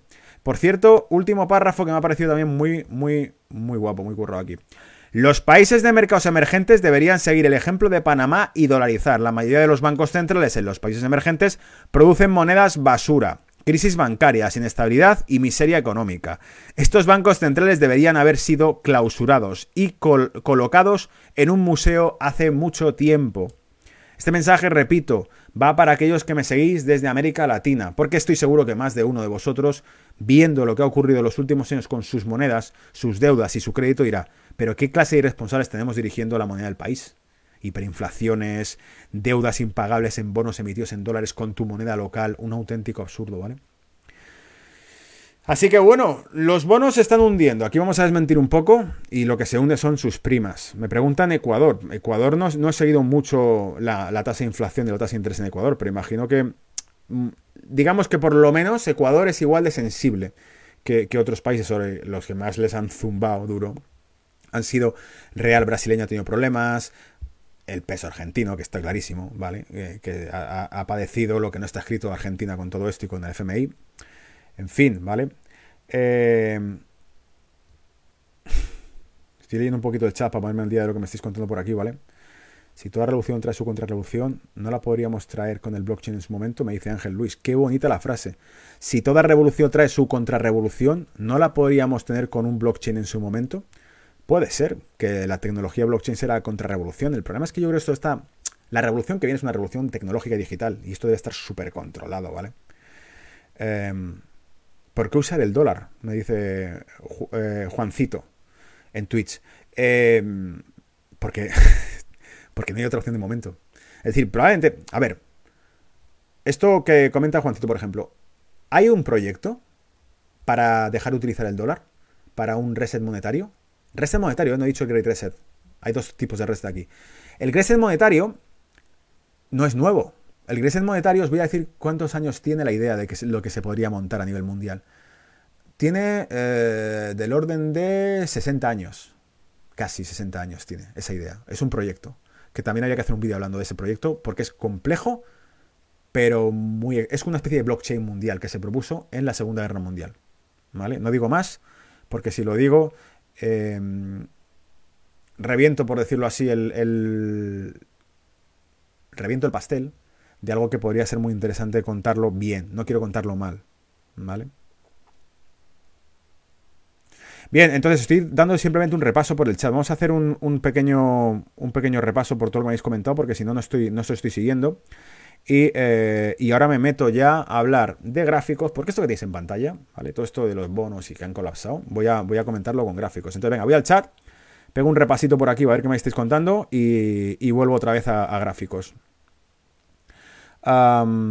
me dice por aquí Kevin, seguimos en directo hasta el nuevo aviso, es decir, todo va bien, ¿no? Buen punto de vista con criptos, no se puede ver el artículo, me dice Lorenzo Fisas. Bien, los que no podéis leer el artículo cuando lo publico, que es posible porque está en más pequeño por la resolución, decídmelo y, lo leo. No sé a cuál te referías, pero, pero siempre aparece abajo y puedo hacer zoom para que lo podáis leer mejor, ¿vale? suelo tratar de leerlo, por ejemplo, lo que hemos dicho de los bancos centrales. Siempre os leo de dónde viene. Este es de bolsamanía.com, el anterior era de... Eh, no me acuerdo del... A ver, vamos a, ya que estoy diciendo, vamos a verlos. El cato.org y Zero. Eso es. Esos son todos. Zero Hedge la GARPA pushes ECB, em, vale, presiona al CB para que compre bonos, que suelen los bancos centrales y dolaricen del gato.org y eh, esto es una, simplemente un comentario que ha, puesto la bolsa, bolsa manía sobre, sobre el tema de los bonos. Ah, es posible un bypass siempre que el, sobre el Ethereum V2 las transacciones sean rápidas y baratas. Emisión de, de stablecoins con respaldo aceptadas. Sí, ves, estos son comentarios más técnicos que porque el, Ethereum, los smart contracts del Ethereum pueden ser también otra alternativa. De hecho, ¿sabes por qué? Yo no, yo no me he metido nunca en el tema de criptos a nivel experto. Sí me puse a, investigarlo en 2016 un poquito más a fondo. Hicimos un vídeo mm, hablando de esto. El libro que yo utilizaba, me acuerdo que era de Trading, Crypto Trading Bible o algo así, ¿no? Que hablaba de todo, de cold wallets, de, todo. Pero em, lo que tengo claro como analista de mercado es lo siguiente. Los fondos de inversión, los pocos que hay de cripto, que existen varios, dos o tres, regulados en zonas serias, por ejemplo, hay uno en Suiza, el, Amount Cryptocurrency, Amount Cryptocurrency. Está compuesto, bueno, han hecho subcestas ahora, pero está compuesto por Bitcoin, Ripple, eh, Litecoin y por Ethereum, lo cual ya sabes cuáles son las, cuatro que van a utilizar eh, en el futuro. Y con el oro se podría escapar, me pregunta por aquí Eva, Eva Iglesia me dice, el Bitcoin es un pretexto para que la gente de a pie no se fije en el oro. ¿Sabes cuál es el problema, Eva? El problema es que el oro que hoy en día la gente de a pie puede comprar sigue siendo oro fiat. ¿Y qué quiere decir oro fiat? Quiere decir oro OTC, oro cotizado en, mercados fiat. Tú no tienes oro realmente físico y si lo tienes físico es un problema porque tienes que saber dónde guardarlo. No se lo cuentes a la gente que tienes oro físico, evidentemente, pero te pueden asaltar. Entonces, el problema es que el oro físico que podemos, que podemos comprar nosotros es oro que nos dan un certificado diciendo que lo tenemos guardado en, algún lado, pero ¿quién lo tiene? Y si todo colapsa, ¿quién se lo queda? ¿Está tu nombre o está el nombre de otra persona? Cuando está en el banco, lo he comprado a través de un fondo, pero ¿cómo sabes que las compras físicas de oro que está haciendo está haciendo en tu nombre y no en nombre del banco o del fondo? Y si pasa algo, es el fondo el que tiene los activos, no tú. No, pero yo, yo invertí en ese fondo. Amigo, invertiste en ese fondo, pero el fondo ha petado y ha cogido sus activos y se ha pirado, ha cerrado, ha pagado lo que debía y se ha marchado. ¿Crees que el Ripple se podría convertir en un banco central digital? Moisés, muy buena pregunta, pero como no soy experto en tema cripto, tampoco te sé decir. Me parece que el Ripple es la apuesta bancaria por las criptos. Porque es un proyecto hecho por bancos, al fin y al cabo. Y sí podría ser algo de esto, pero a todos los que os gusta este tema, es a los que os gustaría escuchar la propuesta que hubo no digo el autor, porque es que si digo el autor lo, va a prejuzgar la gente, pero hubo una propuesta de crear una especie de sistema con una moneda mundial que se auto... como si fuese un blockchain. Que digamos que ningún país pudiese emitir moneda libremente, sino que todos estuviesen equilibrados entre sí. ¿Vale? Tengo que hacer un vídeo también sobre eso. Es que tantas cosas que tendría que contar aquí para analizar y para reflexionar. Fran dice, menuda mierda, al final mi mujer va a tener razón, tenemos que largarnos lejos del mundo. Y donde poseamos pasemos desapercibidos para todo el mundo. No se puede cambiar a la gente. Vale, sí, es, un poco así. Javier, gracias Gonzalo. Eres un valiente, gracias, hombre. Vamos hacia, la hacia una sandía. Eh, vale, eh, verdes por fuera, rojos por dentro. ¡Qué bueno! ¡Qué bueno! Me gustaría que comentases los gráficos de las farmacéuticas que han, han, sacado las vacunas. Llama la atención que siendo las adoras del mundo y que las bolsas estén a máximos histéricos máximos histéricos. Sí que en realidad hay gente muy crack aquí siguiendo esto. Máximos histéricos, me encanta eso. En vez de máximos históricos, máximos histéricos.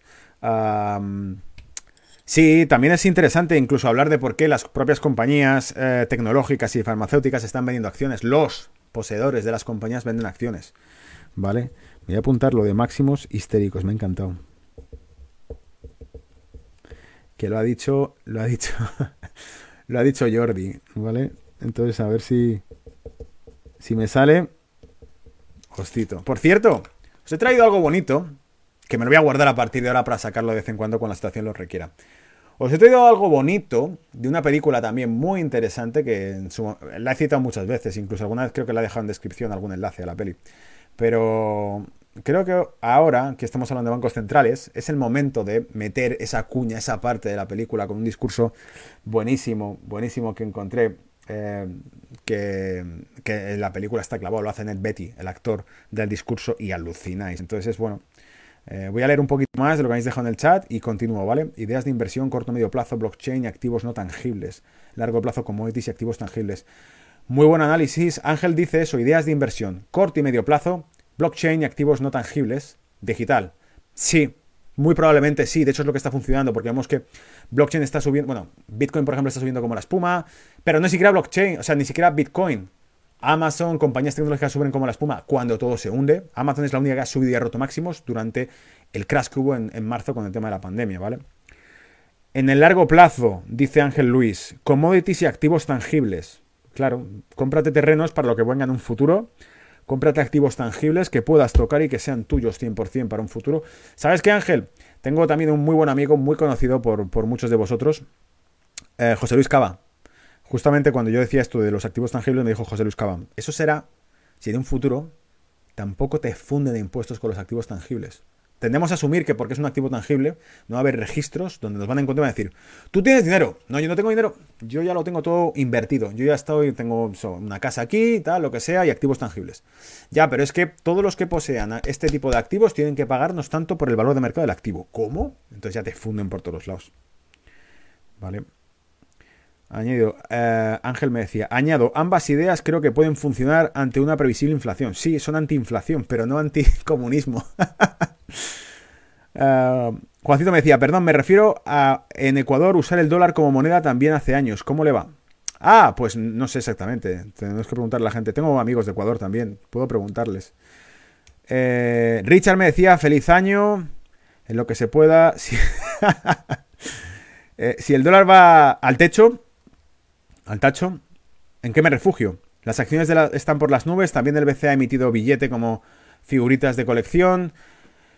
Pues Richard, es muy buena pregunta, pero yo eh, os he dicho más una vez y quiero ser muy cauteloso con esto. Eh, primero, vamos a ver luego los gráficos. Bueno, digo luego, en 5 minutos hay que meterse con los gráficos, porque si no, no voy a estar aquí hasta, hasta las 8 de la noche. Pero em, el sector energético para mí es un futuro interesante. El sector energético, ¿eh? Porque es el que le están dando por todos lados. O sea, eh, se ha cerrado el transporte, se cierran las economías, se cierran las industrias, ya no se consume petróleo. Pero es que además te están diciendo que no se va a consumir en el futuro. Que en 2030 en, Reino Unido no va a haber coches de, diésel ni de, ni de, bueno, de hidrocarburos, en, definitiva. Eh, pero te acaba de decir, el Banco Central Europeo está hablando de que va a dejar de comprar bonos de compañías de, de petróleo y de gas. Van a dejar que se hunda. Entonces, ¿dónde invierto? pues invierte en aquellos que no están inflados. ¿Cuáles son los que no están inflados? Lo ha dicho Ángel por aquí, las commodities no están infladas. Tú coges del petróleo, está en mínimos de, a lo mejor no de 20 o 30 años como hace unos meses, pero sí están mínimos importantes. Entonces ahí tengo un, pilar de decir, ¿de qué me fío? ¿Qué puedo subir en un futuro? Pues lo que no está inflado, que es las materias primas, los metales, incluso hasta hace bien poco había una queda muy fuerte con el tema del, del COVID, toda la historia. Es decir, la actividad industrial que está eh, apagada ahora mismo, Mm, se podría invertir en esto. O en el sector tecnológico porque sabes que va a ser utilizado. El farmacéutico ya es un poquito más jugársela. Porque como están aquí arriba y mañana están aquí abajo según pase, esto es político, ¿vale? Más que otra cosa. O sea, más que... ¿Por qué, ¿Por qué no hay casi informes médicos o no hay una base científica unánime en lo que ocurre con la pandemia? Porque es más político que otra cosa, ¿vale? La propia OMS dice que la mascarilla no te garantiza que no, se, no te contagies. Han hecho un estudio incluso de gente que usaba mascarilla y sin mascarilla para ver qué porcentaje se contagiaban. El CDC en octubre publicó que toda la segunda ola de Estados Unidos o continuación de la primera, eh, el 85% de la gente infectada cuando se le preguntaba decía que había usado la mascarilla todo el rato. Entonces, ¿qué ocurre? Que no hay pruebas de que la mascarilla te sirva para algo y los gobiernos obligan a llevarla por una cuestión política. Es cierto que probablemente el que tenga, el que tenga, pues eso, eh, una enfermedad mm, infecciosa no lo transmite igual si lleva mascarilla puesta. Pero el que no tiene ninguna enfermedad infecciosa lleva la mascarilla, no le va a prevenir cogerla. ¿Por qué? Por una cuestión métrica. Métrica. Creo que las FFP2, las más seguras, no las de papel que llevamos, ni, hay gente que lleva, que como llevar el que lleva un gorro o el que lleva un, un, un, paraguas en la cabeza, ¿vale? Porque lo que lleva no le cubre de nada, realmente le pasan por ahí. Decían, ponerte una mascarilla, por ejemplo, de tela, es como poner la red de una portería para parar una bala. No hace nada. Porque la dimensión que tiene Em, un virus como tal creo que va entre 0.6 nanómetros o algo así, no sé cómo se llamó, micro, micro, ¿cómo se llama? Eh, PM, no me acuerdo ahora cómo se llama, ¿vale? PM. Las mascarillas que se venden son de 2.5 PM a 0.3 o algo. Eh, no, las FFP2 creo que son de 0,3 y esto es 0,06 nanómetros, algo así, el, diámetro del virus. Entonces lo traspasa. Otra cosa es que te cubra de alguien que, te está hablando y que te lanza gotículas o como lo llamen. En fin, no voy a meter con este, con este follón. A ver, termino un poco de leer el tema y os paso, os paso la explicación del sistema monetario, ¿vale? ¿Cómo crees que dirán las empresas como Amazon y Microsoft si barren a los demócratas? Amazon no creo que lo vaya mal, pero porque sobrevive a todo. Pero, o sea, con los republicanos sigue subiendo igual. Pero sí es cierto que Phoenix lo está preguntando. Phoenix Skywalker lo pregunta por una cuestión sencilla. Si estos han sacado partida, tajada y ventaja de que los demócratas cerrasen en, California, cerrasen en Estados y demás, em, Claro, si tú no puedes salir el comercio local, van a tener que comprarlo todo online, como ocurre aquí en Reino Unido pasa bastante lo mismo, ¿no? que han subido muchísimo Amazon. Incluso el gobierno en Reino Unido ha contratado a Amazon para la entrega de pruebas y de test de COVID y demás. O sea, es alucinante, ¿vale? Amazon tiene un negocio con... Lo veis, es, son, es, es ese futuro eh, verde digital, todo. Esa revolución va a ser una revolución corporativa y gubernamental. Ese es el lobby que está ganando esta partida. Ese es el Great Reset. El Great Reset es un lobby Great Reset es un lobby entre las multinacionales y grandes corporaciones con los gobiernos del mundo. Alineadas. ¿Contra quién? Contra tu pequeño negocio, ¿vale? Em, Gonzalo, hablamos de las cosas de comer. Siempre te escucho desde la furgo. Contenido genial. Gracias, Dani. Ten cuidado con la furgo, ¿vale? Espero que lo en audio. Un placer aprender de ti, Gonzalo. Eres el Melendi de la inversión. Muchas gracias. Vale. Eh, en marzo Basilea 3, toma ya, esa es otra también, habría que hablar de eso. Daniel Stone ya le bajó a los criptomaniáticos, ¿vale? Eh, criptomaníacos, ¿vale? El índice dólar, he traído gráfico del índice dólar, ahora lo veremos, ¿vale? Me ponía aquí Javier, el índice dólar 88,26 el 6 de enero. Una cosa es la media del virus y otra cosa de los aerosoles donde se alojan los virus. Ahí estás, ahí estás, mentor, y las gotículas que llaman, ¿no? Ahora, Gonzalo, ya te gusta, ya que te gusta el cine, si has visto la última de Mad Max, el prota con mascarilla y las élites dueñas del agua, etcétera. Eh, pues es también muy bueno, Carlos, lo que está comentando aquí, porque el agua se está convirtiendo. Habéis visto que han salido los futuros de agua a cotizar, y pronto saldrán los de aire también. O sea, sí, vamos al mundo Mad Max, ¿vale? Bueno, venga, meto una pista que os voy a meter de, de película, que es como. Yo os puedo contar lo que yo pienso de lo que es el sistema monetario y de, de qué va todo esto. Eh, lo he dicho mil veces, he dicho, el mundo es un negocio. Pero mejor que eso, voy a quedármelo por aquí guardado para que de vez en cuando os saque este speech, ¿vale? Ahí va.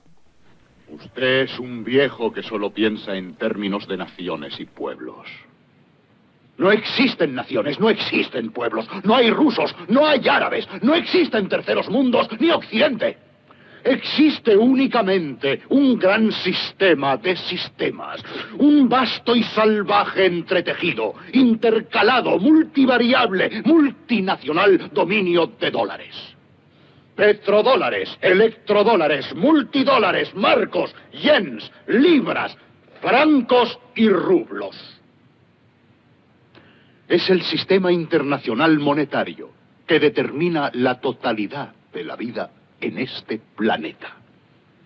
Ese es el orden natural de las cosas de hoy día. Es... Fidel dice, ¿alguien sabe cómo se llama la película? No te escuchamos tan épico que se ha muteado. ya sí, vale, me dicen que ya sí, vale, espero que sí, ¿eh? Ahora sí, vale. Eh, preguntaba por ahí, Jacinto, ¿cómo se llama la película? La película se llama Network, Network, ¿vale?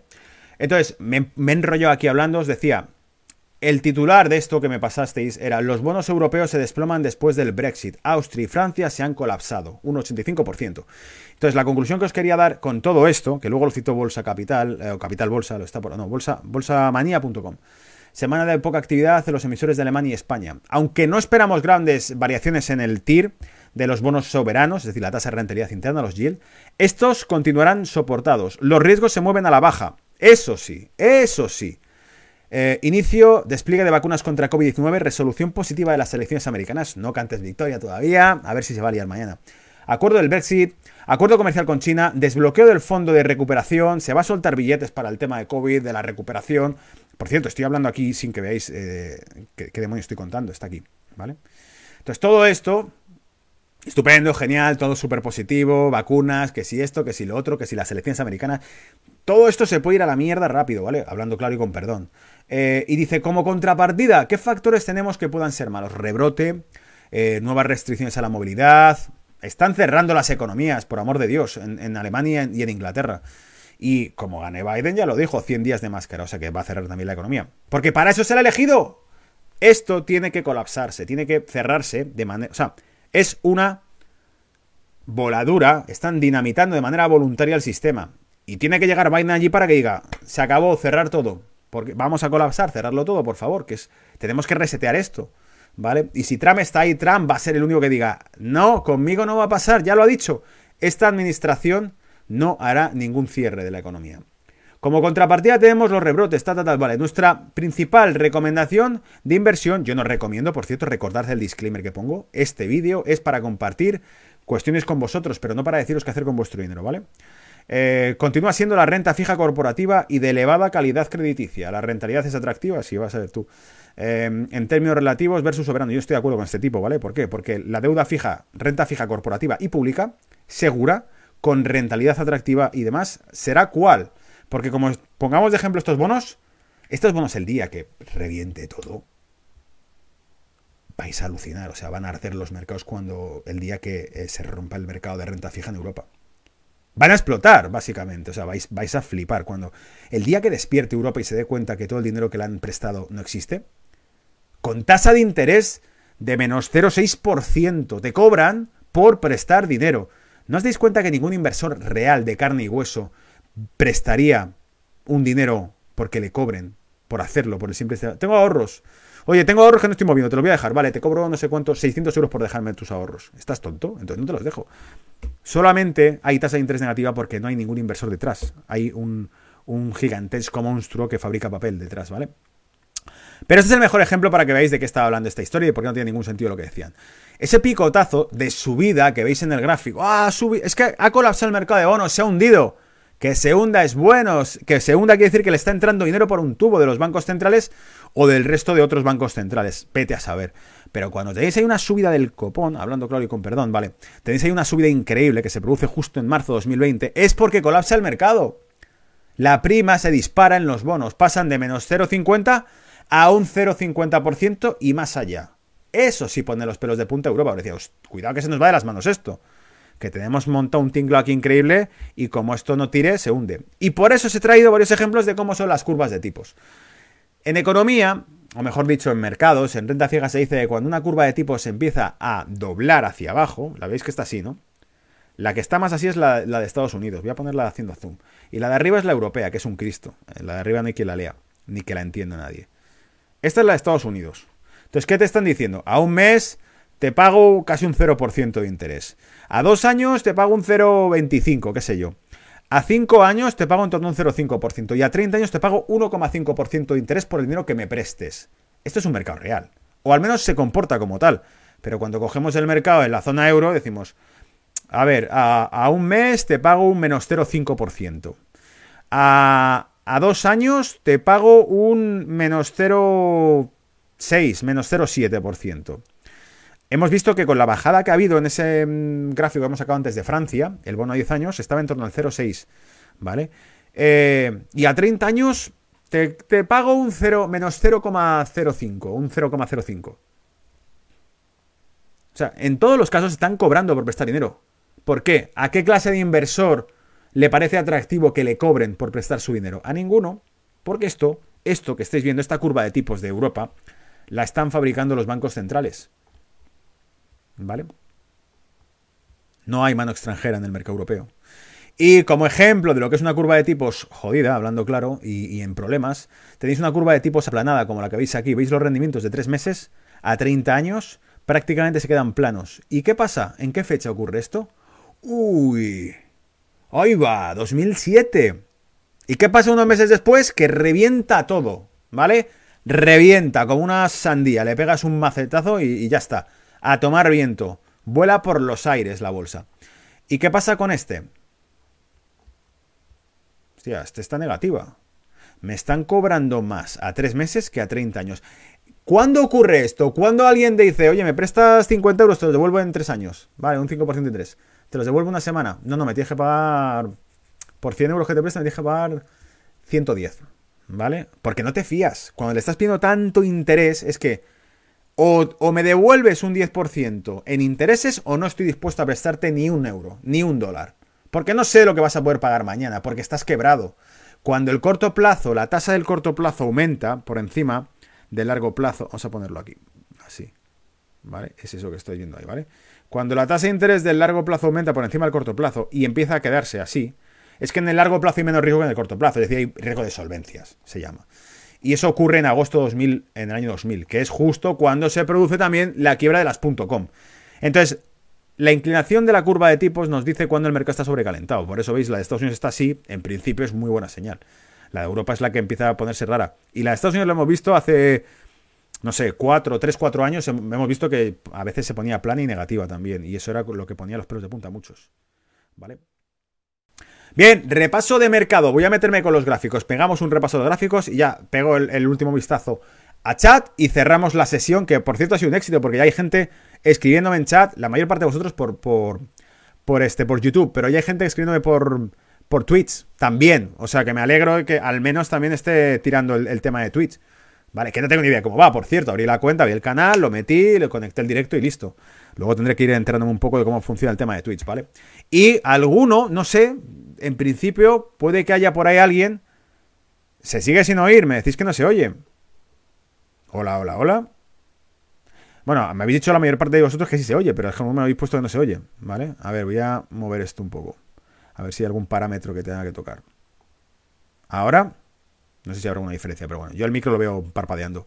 Em, ¿Qué estaba diciendo? Ah, sí, que alguno me estará escuchando incluso quizá por Facebook Live, porque también estoy emitiendo en Facebook Live, ¿vale? No sé si alguien lo está escuchando por ahí, que me escriba por el chat para saber que está ahí, que está funcionando, pero en principio está ahí, ¿vale?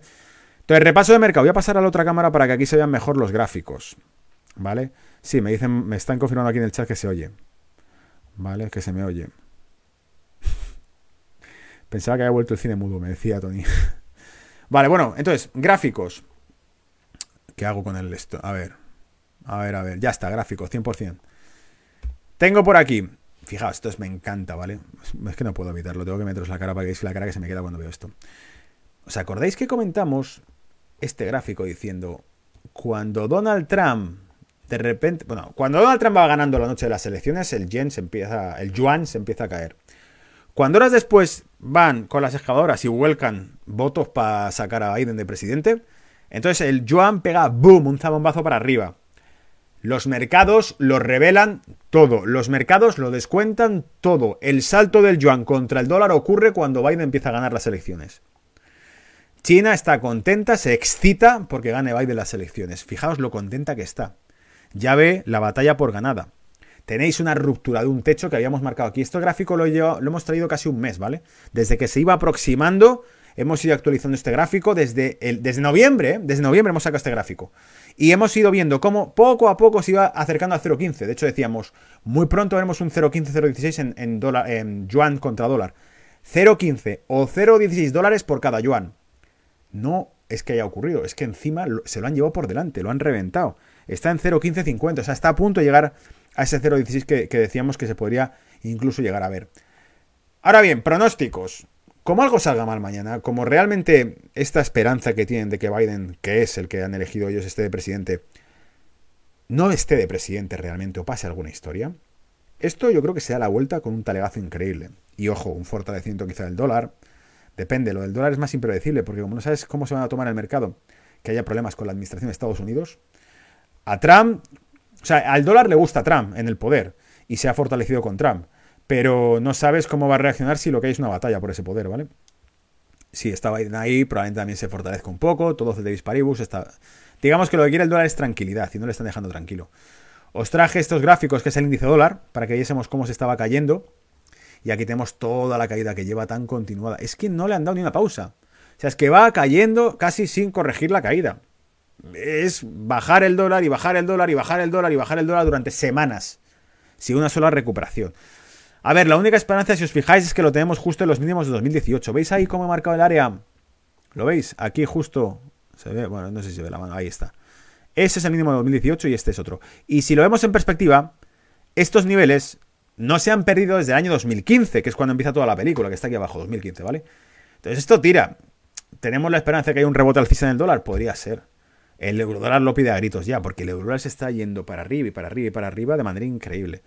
La semana pasada hicimos esta proyección, que fue la que hablé con, mi amiguete José Luis en Valencia, que me mandó el tema de, oye, eh, ¿cómo lo ves? Me manda un gráfico, le contesto yo con el gráfico y le trazamos esta paralela. Y fíjate cómo la clavo la paralela, o sea, es que es la misma. Boom, boom. Y ahora dirías, podría hacer lo mismo. Pero ojo, esta línea que no vemos, esta línea que está aquí, que nos marca que es 1.22.50, esta es por decirlo así el máximo más cercano que tenemos eh, por ahí próximo. Entonces, yo creo que si no alcanza esto sí podría haber una corrección. Y de hecho, vamos a sacar un histórico aquí. ¿Veis este gráfico? ¿no? Aquí se ve bastante bien, yo creo. Pero aquí la moraleja con este es que ahora mismo, no, no lo he actualizado, pero si lo actualizase veríais que esto está por aquí arriba ahora mismo. Estamos por aquí arriba, donde está la flecha. ¿Veis? Diríamos que estamos tocando la punta de la flecha ahora mismo, en 1.22 con algo. Y esa línea verde de 1.22.50 que os comentaba es esto. Es esto. ¿Veis este máximo? Si es cierto, es decir, si estamos por estos niveles, ya es que hemos roto esas resistencias, lo cual quiere decir que esto se vuelve súper alcista, del euro contra el dólar. ¿Tú te lo crees? ¿Te crees que el euro está en condiciones de superar al dólar? Hemos visto la curva de tipos de Europa, que es un jodido puzzle, hablando claro, y hemos visto la curva de tipos de Estados Unidos, que está mucho más sana. Bueno, pues si realmente la curva de tipos y las deudas de un país muestran su fortaleza financiera, Estados Unidos tiene bastante más fortaleza financiera que Europa, pero no por eso. O sea, no, mm, Digamos que técnicamente hablando me quedo ahí, pero podría seguir hablando de por qué Estados Unidos es más fuerte que Europa en muchos aspectos. Si a Europa le queda ahora pelearse por las migajas de los rescates que va a administrar Alemania. Alemania va a repartir a, cada uno cucharadas y, cazos de sopa, ¿vale? Y según te portes te va a dar más o menos. Ya veréis cuando esos debates empiecen en los parlamentos y cuando haya que pelearse por, por las limosnas que nos da la administración, lo bonito que se va a poner la bolsa en Europa. Pero claro, este, este, debate se va posponiendo. Hay rescates, ah, vale. Hay fondos, ah, vale. No hay crisis entonces, no. No, no, no. Ya verás tú cuando venga la crisis. Que no te la cuente no quiere decir que no exista. Y el mercado americano SP500, fijaos.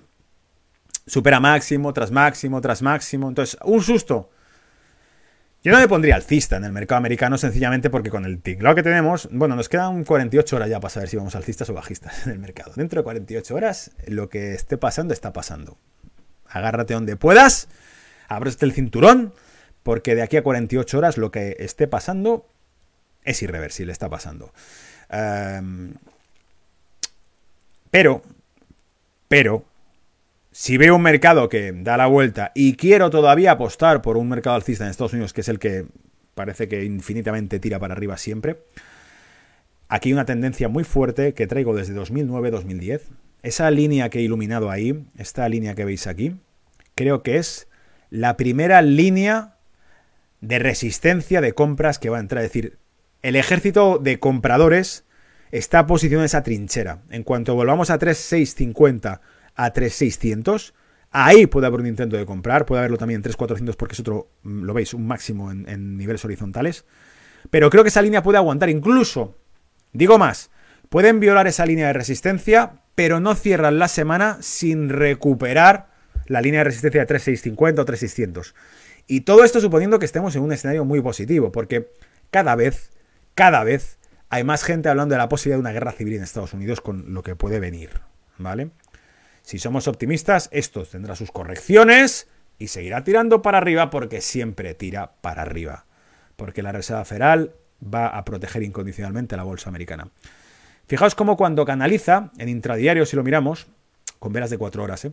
cuando canaliza, fijaos cómo respeta perfectamente las canalizaciones. La bajada que tuvo, la corrección que tuvo ayer, que me escribió mi amigo Miguel por WhatsApp, oye, ¿qué pasa con el SP500? Pégale un ojo. Lo miro, ¡boom! Se hunde. Y le dije, le contesté dije, joder, es increíble. Fíjate cómo ha respetado los márgenes que tengo de canal puestos ahí. O sea, te aparece una corrección brutal. A ver que te me vas. Aparece una corrección brutal y se queda de techo a suelo y vuelve a canalizar. Cojonudo. Aguanta perfectamente. Por cierto, ya sabéis, si un canal se rompe a la baja o al alza, tendemos a replicar, proyectar el movimiento. Si esto se rompe para abajo, casualmente el movimiento nos lleva a 3560, a 3560 o a 3600 o a 3500, ponlo por ahí. Pero nos está indicando que no estamos tan desencaminados cuando apostamos por 3650, 3600, 3550 como zonas en las que decimos, por ahí le va a entrar compradura pero una corrección normal, no porque digan hay una guerra civil. Insisto, han pedido que lleves a tu vecino y a tus amigos a Washington y reclaméis la democracia. Entonces, ¿esto es una broma? ¿Esto es un picnic que se va a hacer en Washington? ¿O realmente la gente está enfadada con lo que está pasando? No lo sabes. Nasdaq se lleva por delante los techos. Ya lo había hecho hace tres semanas. Cuando publicamos este último gráfico, teníamos ahí como rompe techo, empieza a quedar haciendo, soporte ahí. Y seguimos ahí, no ha cambiado nada. El Nasdaq simplemente está súper fuerte por encima de 12.300 puntos, 12.400 puntos. Lo tienes ahí como un toro, ¿vale? Entonces a ver quién lo para. Me preguntáis aquí, y si Biden está ahí, no, si, si al final los republicanos tienen los estados y demás, ¿qué va a pasar con, el, con, el, con Amazon, por ejemplo? pues si le va mal a Amazon porque resulta que la economía no se cierra, y Unidos no claudica, y Estados Unidos no inmola su economía, porque Trump está ahí y aguanta, eh, esto igual ya no tira tanto, porque aquí el negocio está en que si se cierra todo, eh, el negocio digital tira. IBEX 35, miremos España para cerrar la renta variable. Y bueno, semanas atrás, esto es lo que veíamos. A partir de aquí dije, cuidado, bajistas en, IBEX 35.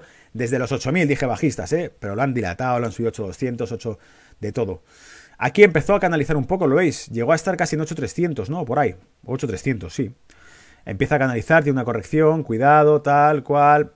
Ahí ya se curva, lo veis, da la vuelta y se va a 7800 y pico.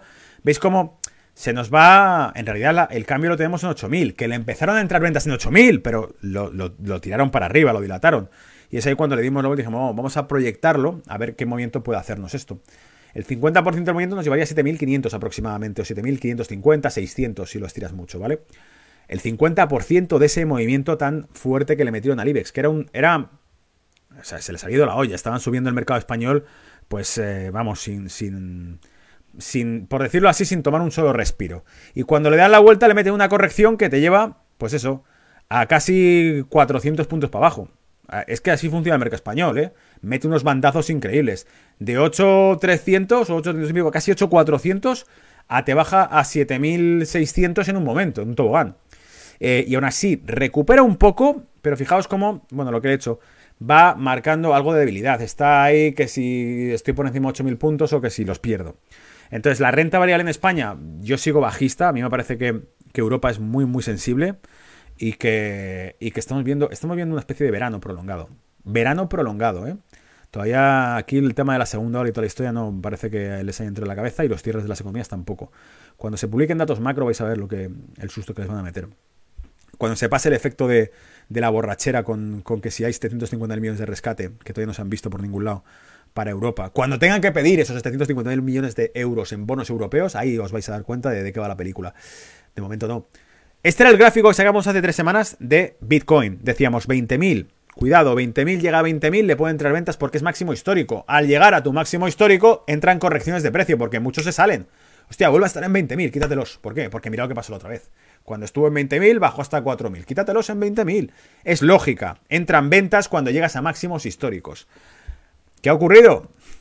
Que han pasado por encima de los máximos históricos. Mira, mira. Sí, hubo una pausa, ¿veis ahí? No sé si se, ve, vamos a ponerlo en pantalla completa, esto que esto merece la pena. ¿Veis aquí la pausa que hubo? Llega a 20.000, venga, corrijo, 20.000, que si 19.000, que si 18.000, que de 16.000 casi se vuelve, o sea, perdón, de, de 20.000 prácticamente 19.000, vuelve a 16.000, 3.000 dólares de corrección. Vuelve a tirar, vuelve a empujar, vuelve a caer. De repente, boom, como un cohete, sin una sola parada, a 33.000. Boom, como un auténtico cohete. ¿Y ahora qué? Lateralizar, canalizar, y vuelve a 33.000, que si se cae, que si vuelve a, eh, a 32.000, que si vuelve a 27.000. ¿Lo veis? ¿Lo veis, no? Entonces, claro, ahora, ahora a partir de ahí yo creo 27.000, compro Bitcoin, 20.000, compro Bitcoin. ¿Por qué? Porque son los nuevos soportes. Son los nuevos soportes que tengo en Bitcoin a partir de ahora. Así está la película, ¿vale? Esto es lo que hay, o sea, no tiene pinta de que vaya a perder mucho ritmo. Fijaos qué limpito es este gráfico. Otra cosa, pero lo, veis simétrico, limpio. ¿Veis cómo todo lo que consiguió hacer Bitcoin, daos cuenta de lo que os estoy poniendo aquí, ¿eh? De 20.000 pasa a 4.000 en gráfico exponencial y si lo trazo para arriba y lo proyecto, ¿lo veis? ¡Pum! ¡Pum! El nuevo máximo de Bitcoin llega justo ahí. Son las simetrías del mercado. ¿Veis el 50% del movimiento ahí? ¿Lo veis? Esa línea ecuatorial, un 50%. Espero que si se canaliza en este rango, se empiece a canalizar en torno a ese 50%, que son los 27.000 dólares por Bitcoin. Ese es el punto pivot de 50% del rango que nos va a empezar a, trazar. Igual me equivoco, pero yo creo que va por ahí los tiros, ¿vale? Eh, y creo que con esto me queda el oro. Buah, el oro buenísimo también. Mira, el oro. Hace, hace como un mes comentamos esto. ¿Somos bajistas en oro? No, y lo he repetido mil veces. Somos alcistas en oro. Lo que decíamos es que no te pongas a comprarlo ahora, que están corrigiendo el precio del oro. Lo están eh, abaratando. Es raro que el oro caiga con el dólar cayendo, es rarísimo, es raro de pelotas, pero estaba ocurriendo. Entonces, no te pongas a comprar oro porque lo lógico, visto esto con vela mensual, la vela mensual es un elefante, no hay quien la mueva. Está cayendo el oro. Y ya que está cayendo y está cayendo con esa potencia en vela mensual, espérate a lo que lo tengamos en 1800, en 1750, por esos niveles para empezar a comprarlo. y lo repetimos. Está este gráfico que publicamos hace pues como un mes, mes y pico. Hace unas semanas este otro, donde empezaba a haber atisbos de un rebote alcista. Lo veis aquí, ¿no? 1808 y subiendo. Justo cuando, cuando ha llegado a 1700 muy largos, 1800. Empieza a subir. Y... Toma, boom. Está atacando de nuevo máximos. Va por ellos. Vuelve a por los 2.000 y pico dólares la onza de oro. ¿Vale? Está pillando impulso. Está pillando impulso. Entonces ahora atentos, cuidado. Pero como rompa máximos el oro, ponte a comprarlo también. Pues es que tú fíjate cómo va. ¿Vale? Y el petróleo último, el petróleo tira. Te pueden decir lo que quieran, que si el BC es ecologista, que si el BC no va a comprar bonos de esto, que si el ExxonMobil, que si British Petroleum y tal. Pero aquí lo que manda es que cuando hubo un cierre de las economías por la pandemia, el oro se hundió y el índice Baltic de comercio, de costes de los comercios o del comercio, se iba a la mierda, se iba para abajo, se hundía, ¿vale? No había comercio, se había parado todo. Ahora, esto, este es el mejor indicador de la pandemia. Este es el indicador COVID número uno por excelencia. Voy a ponerlo en pantalla completa. Este es el indicador COVID por excelencia. Si el crudo sigue subiendo es que sigue habiendo transporte y comercio. No, pero vamos a cerrar porque... Nada, te callas. Si esto tira, si el petróleo sigue subiendo hacia, hacia 60 dólares, es porque está habiendo reactivación de transporte y comercio e industria también. La industria está subiendo. Claro, el problema está que está subiendo la industria de China. Es el tema, ¿vale? Que la tuya ya se ha quedado para, para hacer caldo. La de China es la que está subiendo. Tú, fíjate, es que es normativo a nivel internacional que las mayores economías del mundo cierren sus economías y que la China la abra. Es como Alemania, Estados Unidos, Europa en general, Japón, que también le están metiendo caña a Japón. Tenéis que cerrar las economías. China, tú ábrelas. Por completo, abre todos los mercados, aumenta las exportaciones, récord. ¿Esto no, no, te parece que es un poquito artificial todo lo que está ocurriendo a nivel global? Yo creo. O sea, a mí me lo parece. ¿Vale? A mí me parece que va por ahí la película. No sé. Bueno, eh, desinfló a cabo dos horas llevo de, directo, ¿vale? Eh, voy a tener que aprender a hacer esto de manera dosificada, ¿vale? Para que no me acabe aquí desinflado y, afónico de, pegar voces. Saludos Gonzalo, por favor, leer El patrón Bitcoin. Aníbal recomienda el patrón Bitcoin. Imagino que es un libro, lo voy a apuntar yo por aquí, no, lo conozco. El BTC no vuelve a bajar por debajo de 20.000. no creo, no creo. Lo tiene muy complicado. Vale, yo me estoy apuntando. El patrón Bitcoin. Vale, bueno, ¿os mola este, este tema de hacer los directos y, de hacer eh, el repaso semanal? Pues ya directamente se hace en redes sociales. Antes lo hacía patrocinado, ya lo sabíais, y, a través de, de, la empresa para la que trabajo.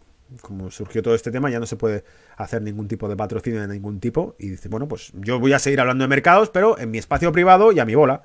Con brújula de mercado, que no es ninguna empresa, al fin y al cabo.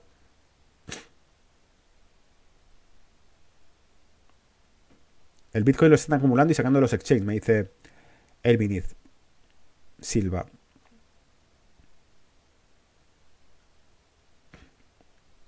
Vale. Pues nada, me dice la gente que sí, genial, perfecto. Eh, Fénix dice que eh, feliz semana a todos, gracias Gonzalo eh, y a todos ustedes. Un placer, Fénix. James también me está escribiendo por aquí, que dice que le encanta a tope. Ah, vale, pues mira, me alegro un montón. ¿Vale? Porque, eh, claro, vosotros sois de los que también lleváis más tiempo en contacto conmigo eh, a través de redes y demás. James Forex.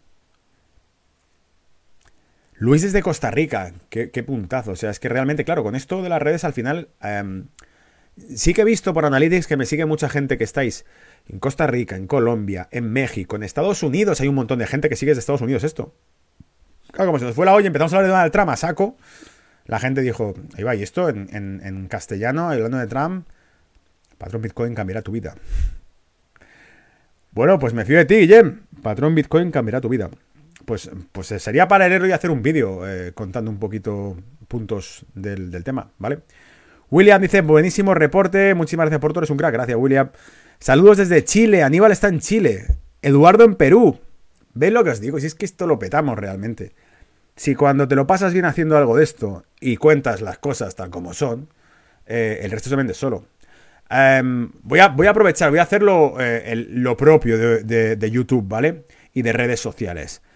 Si os gusta realmente el contenido, compartirlo en las redes sociales para que llegue más gente y así tenga cada vez más, más de, tracción todo esto que se va haciendo y, demás, ¿vale? Porque cuanto más gente hay siguiéndolo, más, más, me demandáis cosas y más nos informamos todos. Porque a mí me encanta esto, tiempo, demás, ¿vale? Silver me, me escribes de Paraguay. Brutal, ¿vale? Perú, Paraguay, Costa Rica, Panamá, me dice Luis. Pues a Luis le habrá, gustado lo que hemos contado de Panamá. vale, Juanlu por ahí también, hasta el martes, fabuloso Gonzalo, muchas gracias Juanlu. Pues bueno amigos, vamos entonces ya cerrando eh, y nada, esto queda grabado, creo que luego se queda ya publicado para que el que quiera lo, pueda repasar. Cuando ya esté publicado por ahí, incluso el directo se puede compartir, si no me equivoco, cogéis el enlace, lo compartís, o en Facebook también lo podéis compartir, en Twitter, no sé no tengo ni idea cómo va Twitter, ¿vale? Eh, y demás, y en YouTube. Entonces, y por Twitter también he publicado tema este. Por cierto, creo que se puede retransmitir hasta por, hasta por LinkedIn, ¿vale? Isaac desde Girona, en España, me dice, genial, genial. Dale like, vale. Dale like, me dice Elfo, eso es, darle like, ¿vale? Y, sobre todo porque si el contenido que hacemos es de meterle caña a las redes sociales, a todo lo que se ponga por delante, nos, lo hablamos claro, damos verdades como puños, pues eh, por lo menos que reviente a, likes y, a, y que se den cuenta realmente que por mucha censura que se ponga, no le puedes poner puertas al campo. La gente lo que quiere es escuchar algo que siente que realmente es la verdad. O sea, estamos hartos de escuchar siempre versiones adulteradas de lo que ocurre en el mundo. ¿Vale? Bueno, me enrollo mucho. Venga, os dejo. Eh, muchas gracias por haber asistido al directo. Os espero el martes que viene. Recordad, martes, cada martes, 4 de la tarde, hora de Londres, que es la hora tuya. Según es en América Latina, pues 3 a 5 horas más. o menos, perdón, menos. Y en España, una hora más. Entonces ahí estáis, 5 de la tarde de España. En Estados Unidos, en Colombia, en México, en Perú, en Ecuador, en Argentina. Ahí os cambia mucho las horas. Yo no sé si son. Algunos son 3 horas más, otros son 5 horas más. ¿Vale? Pero por ahí ande. Yo en torno a las 3 horas más menos de diferencia, ¿vale?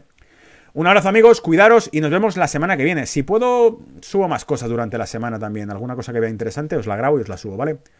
Cuidaros y nos vemos. Chao.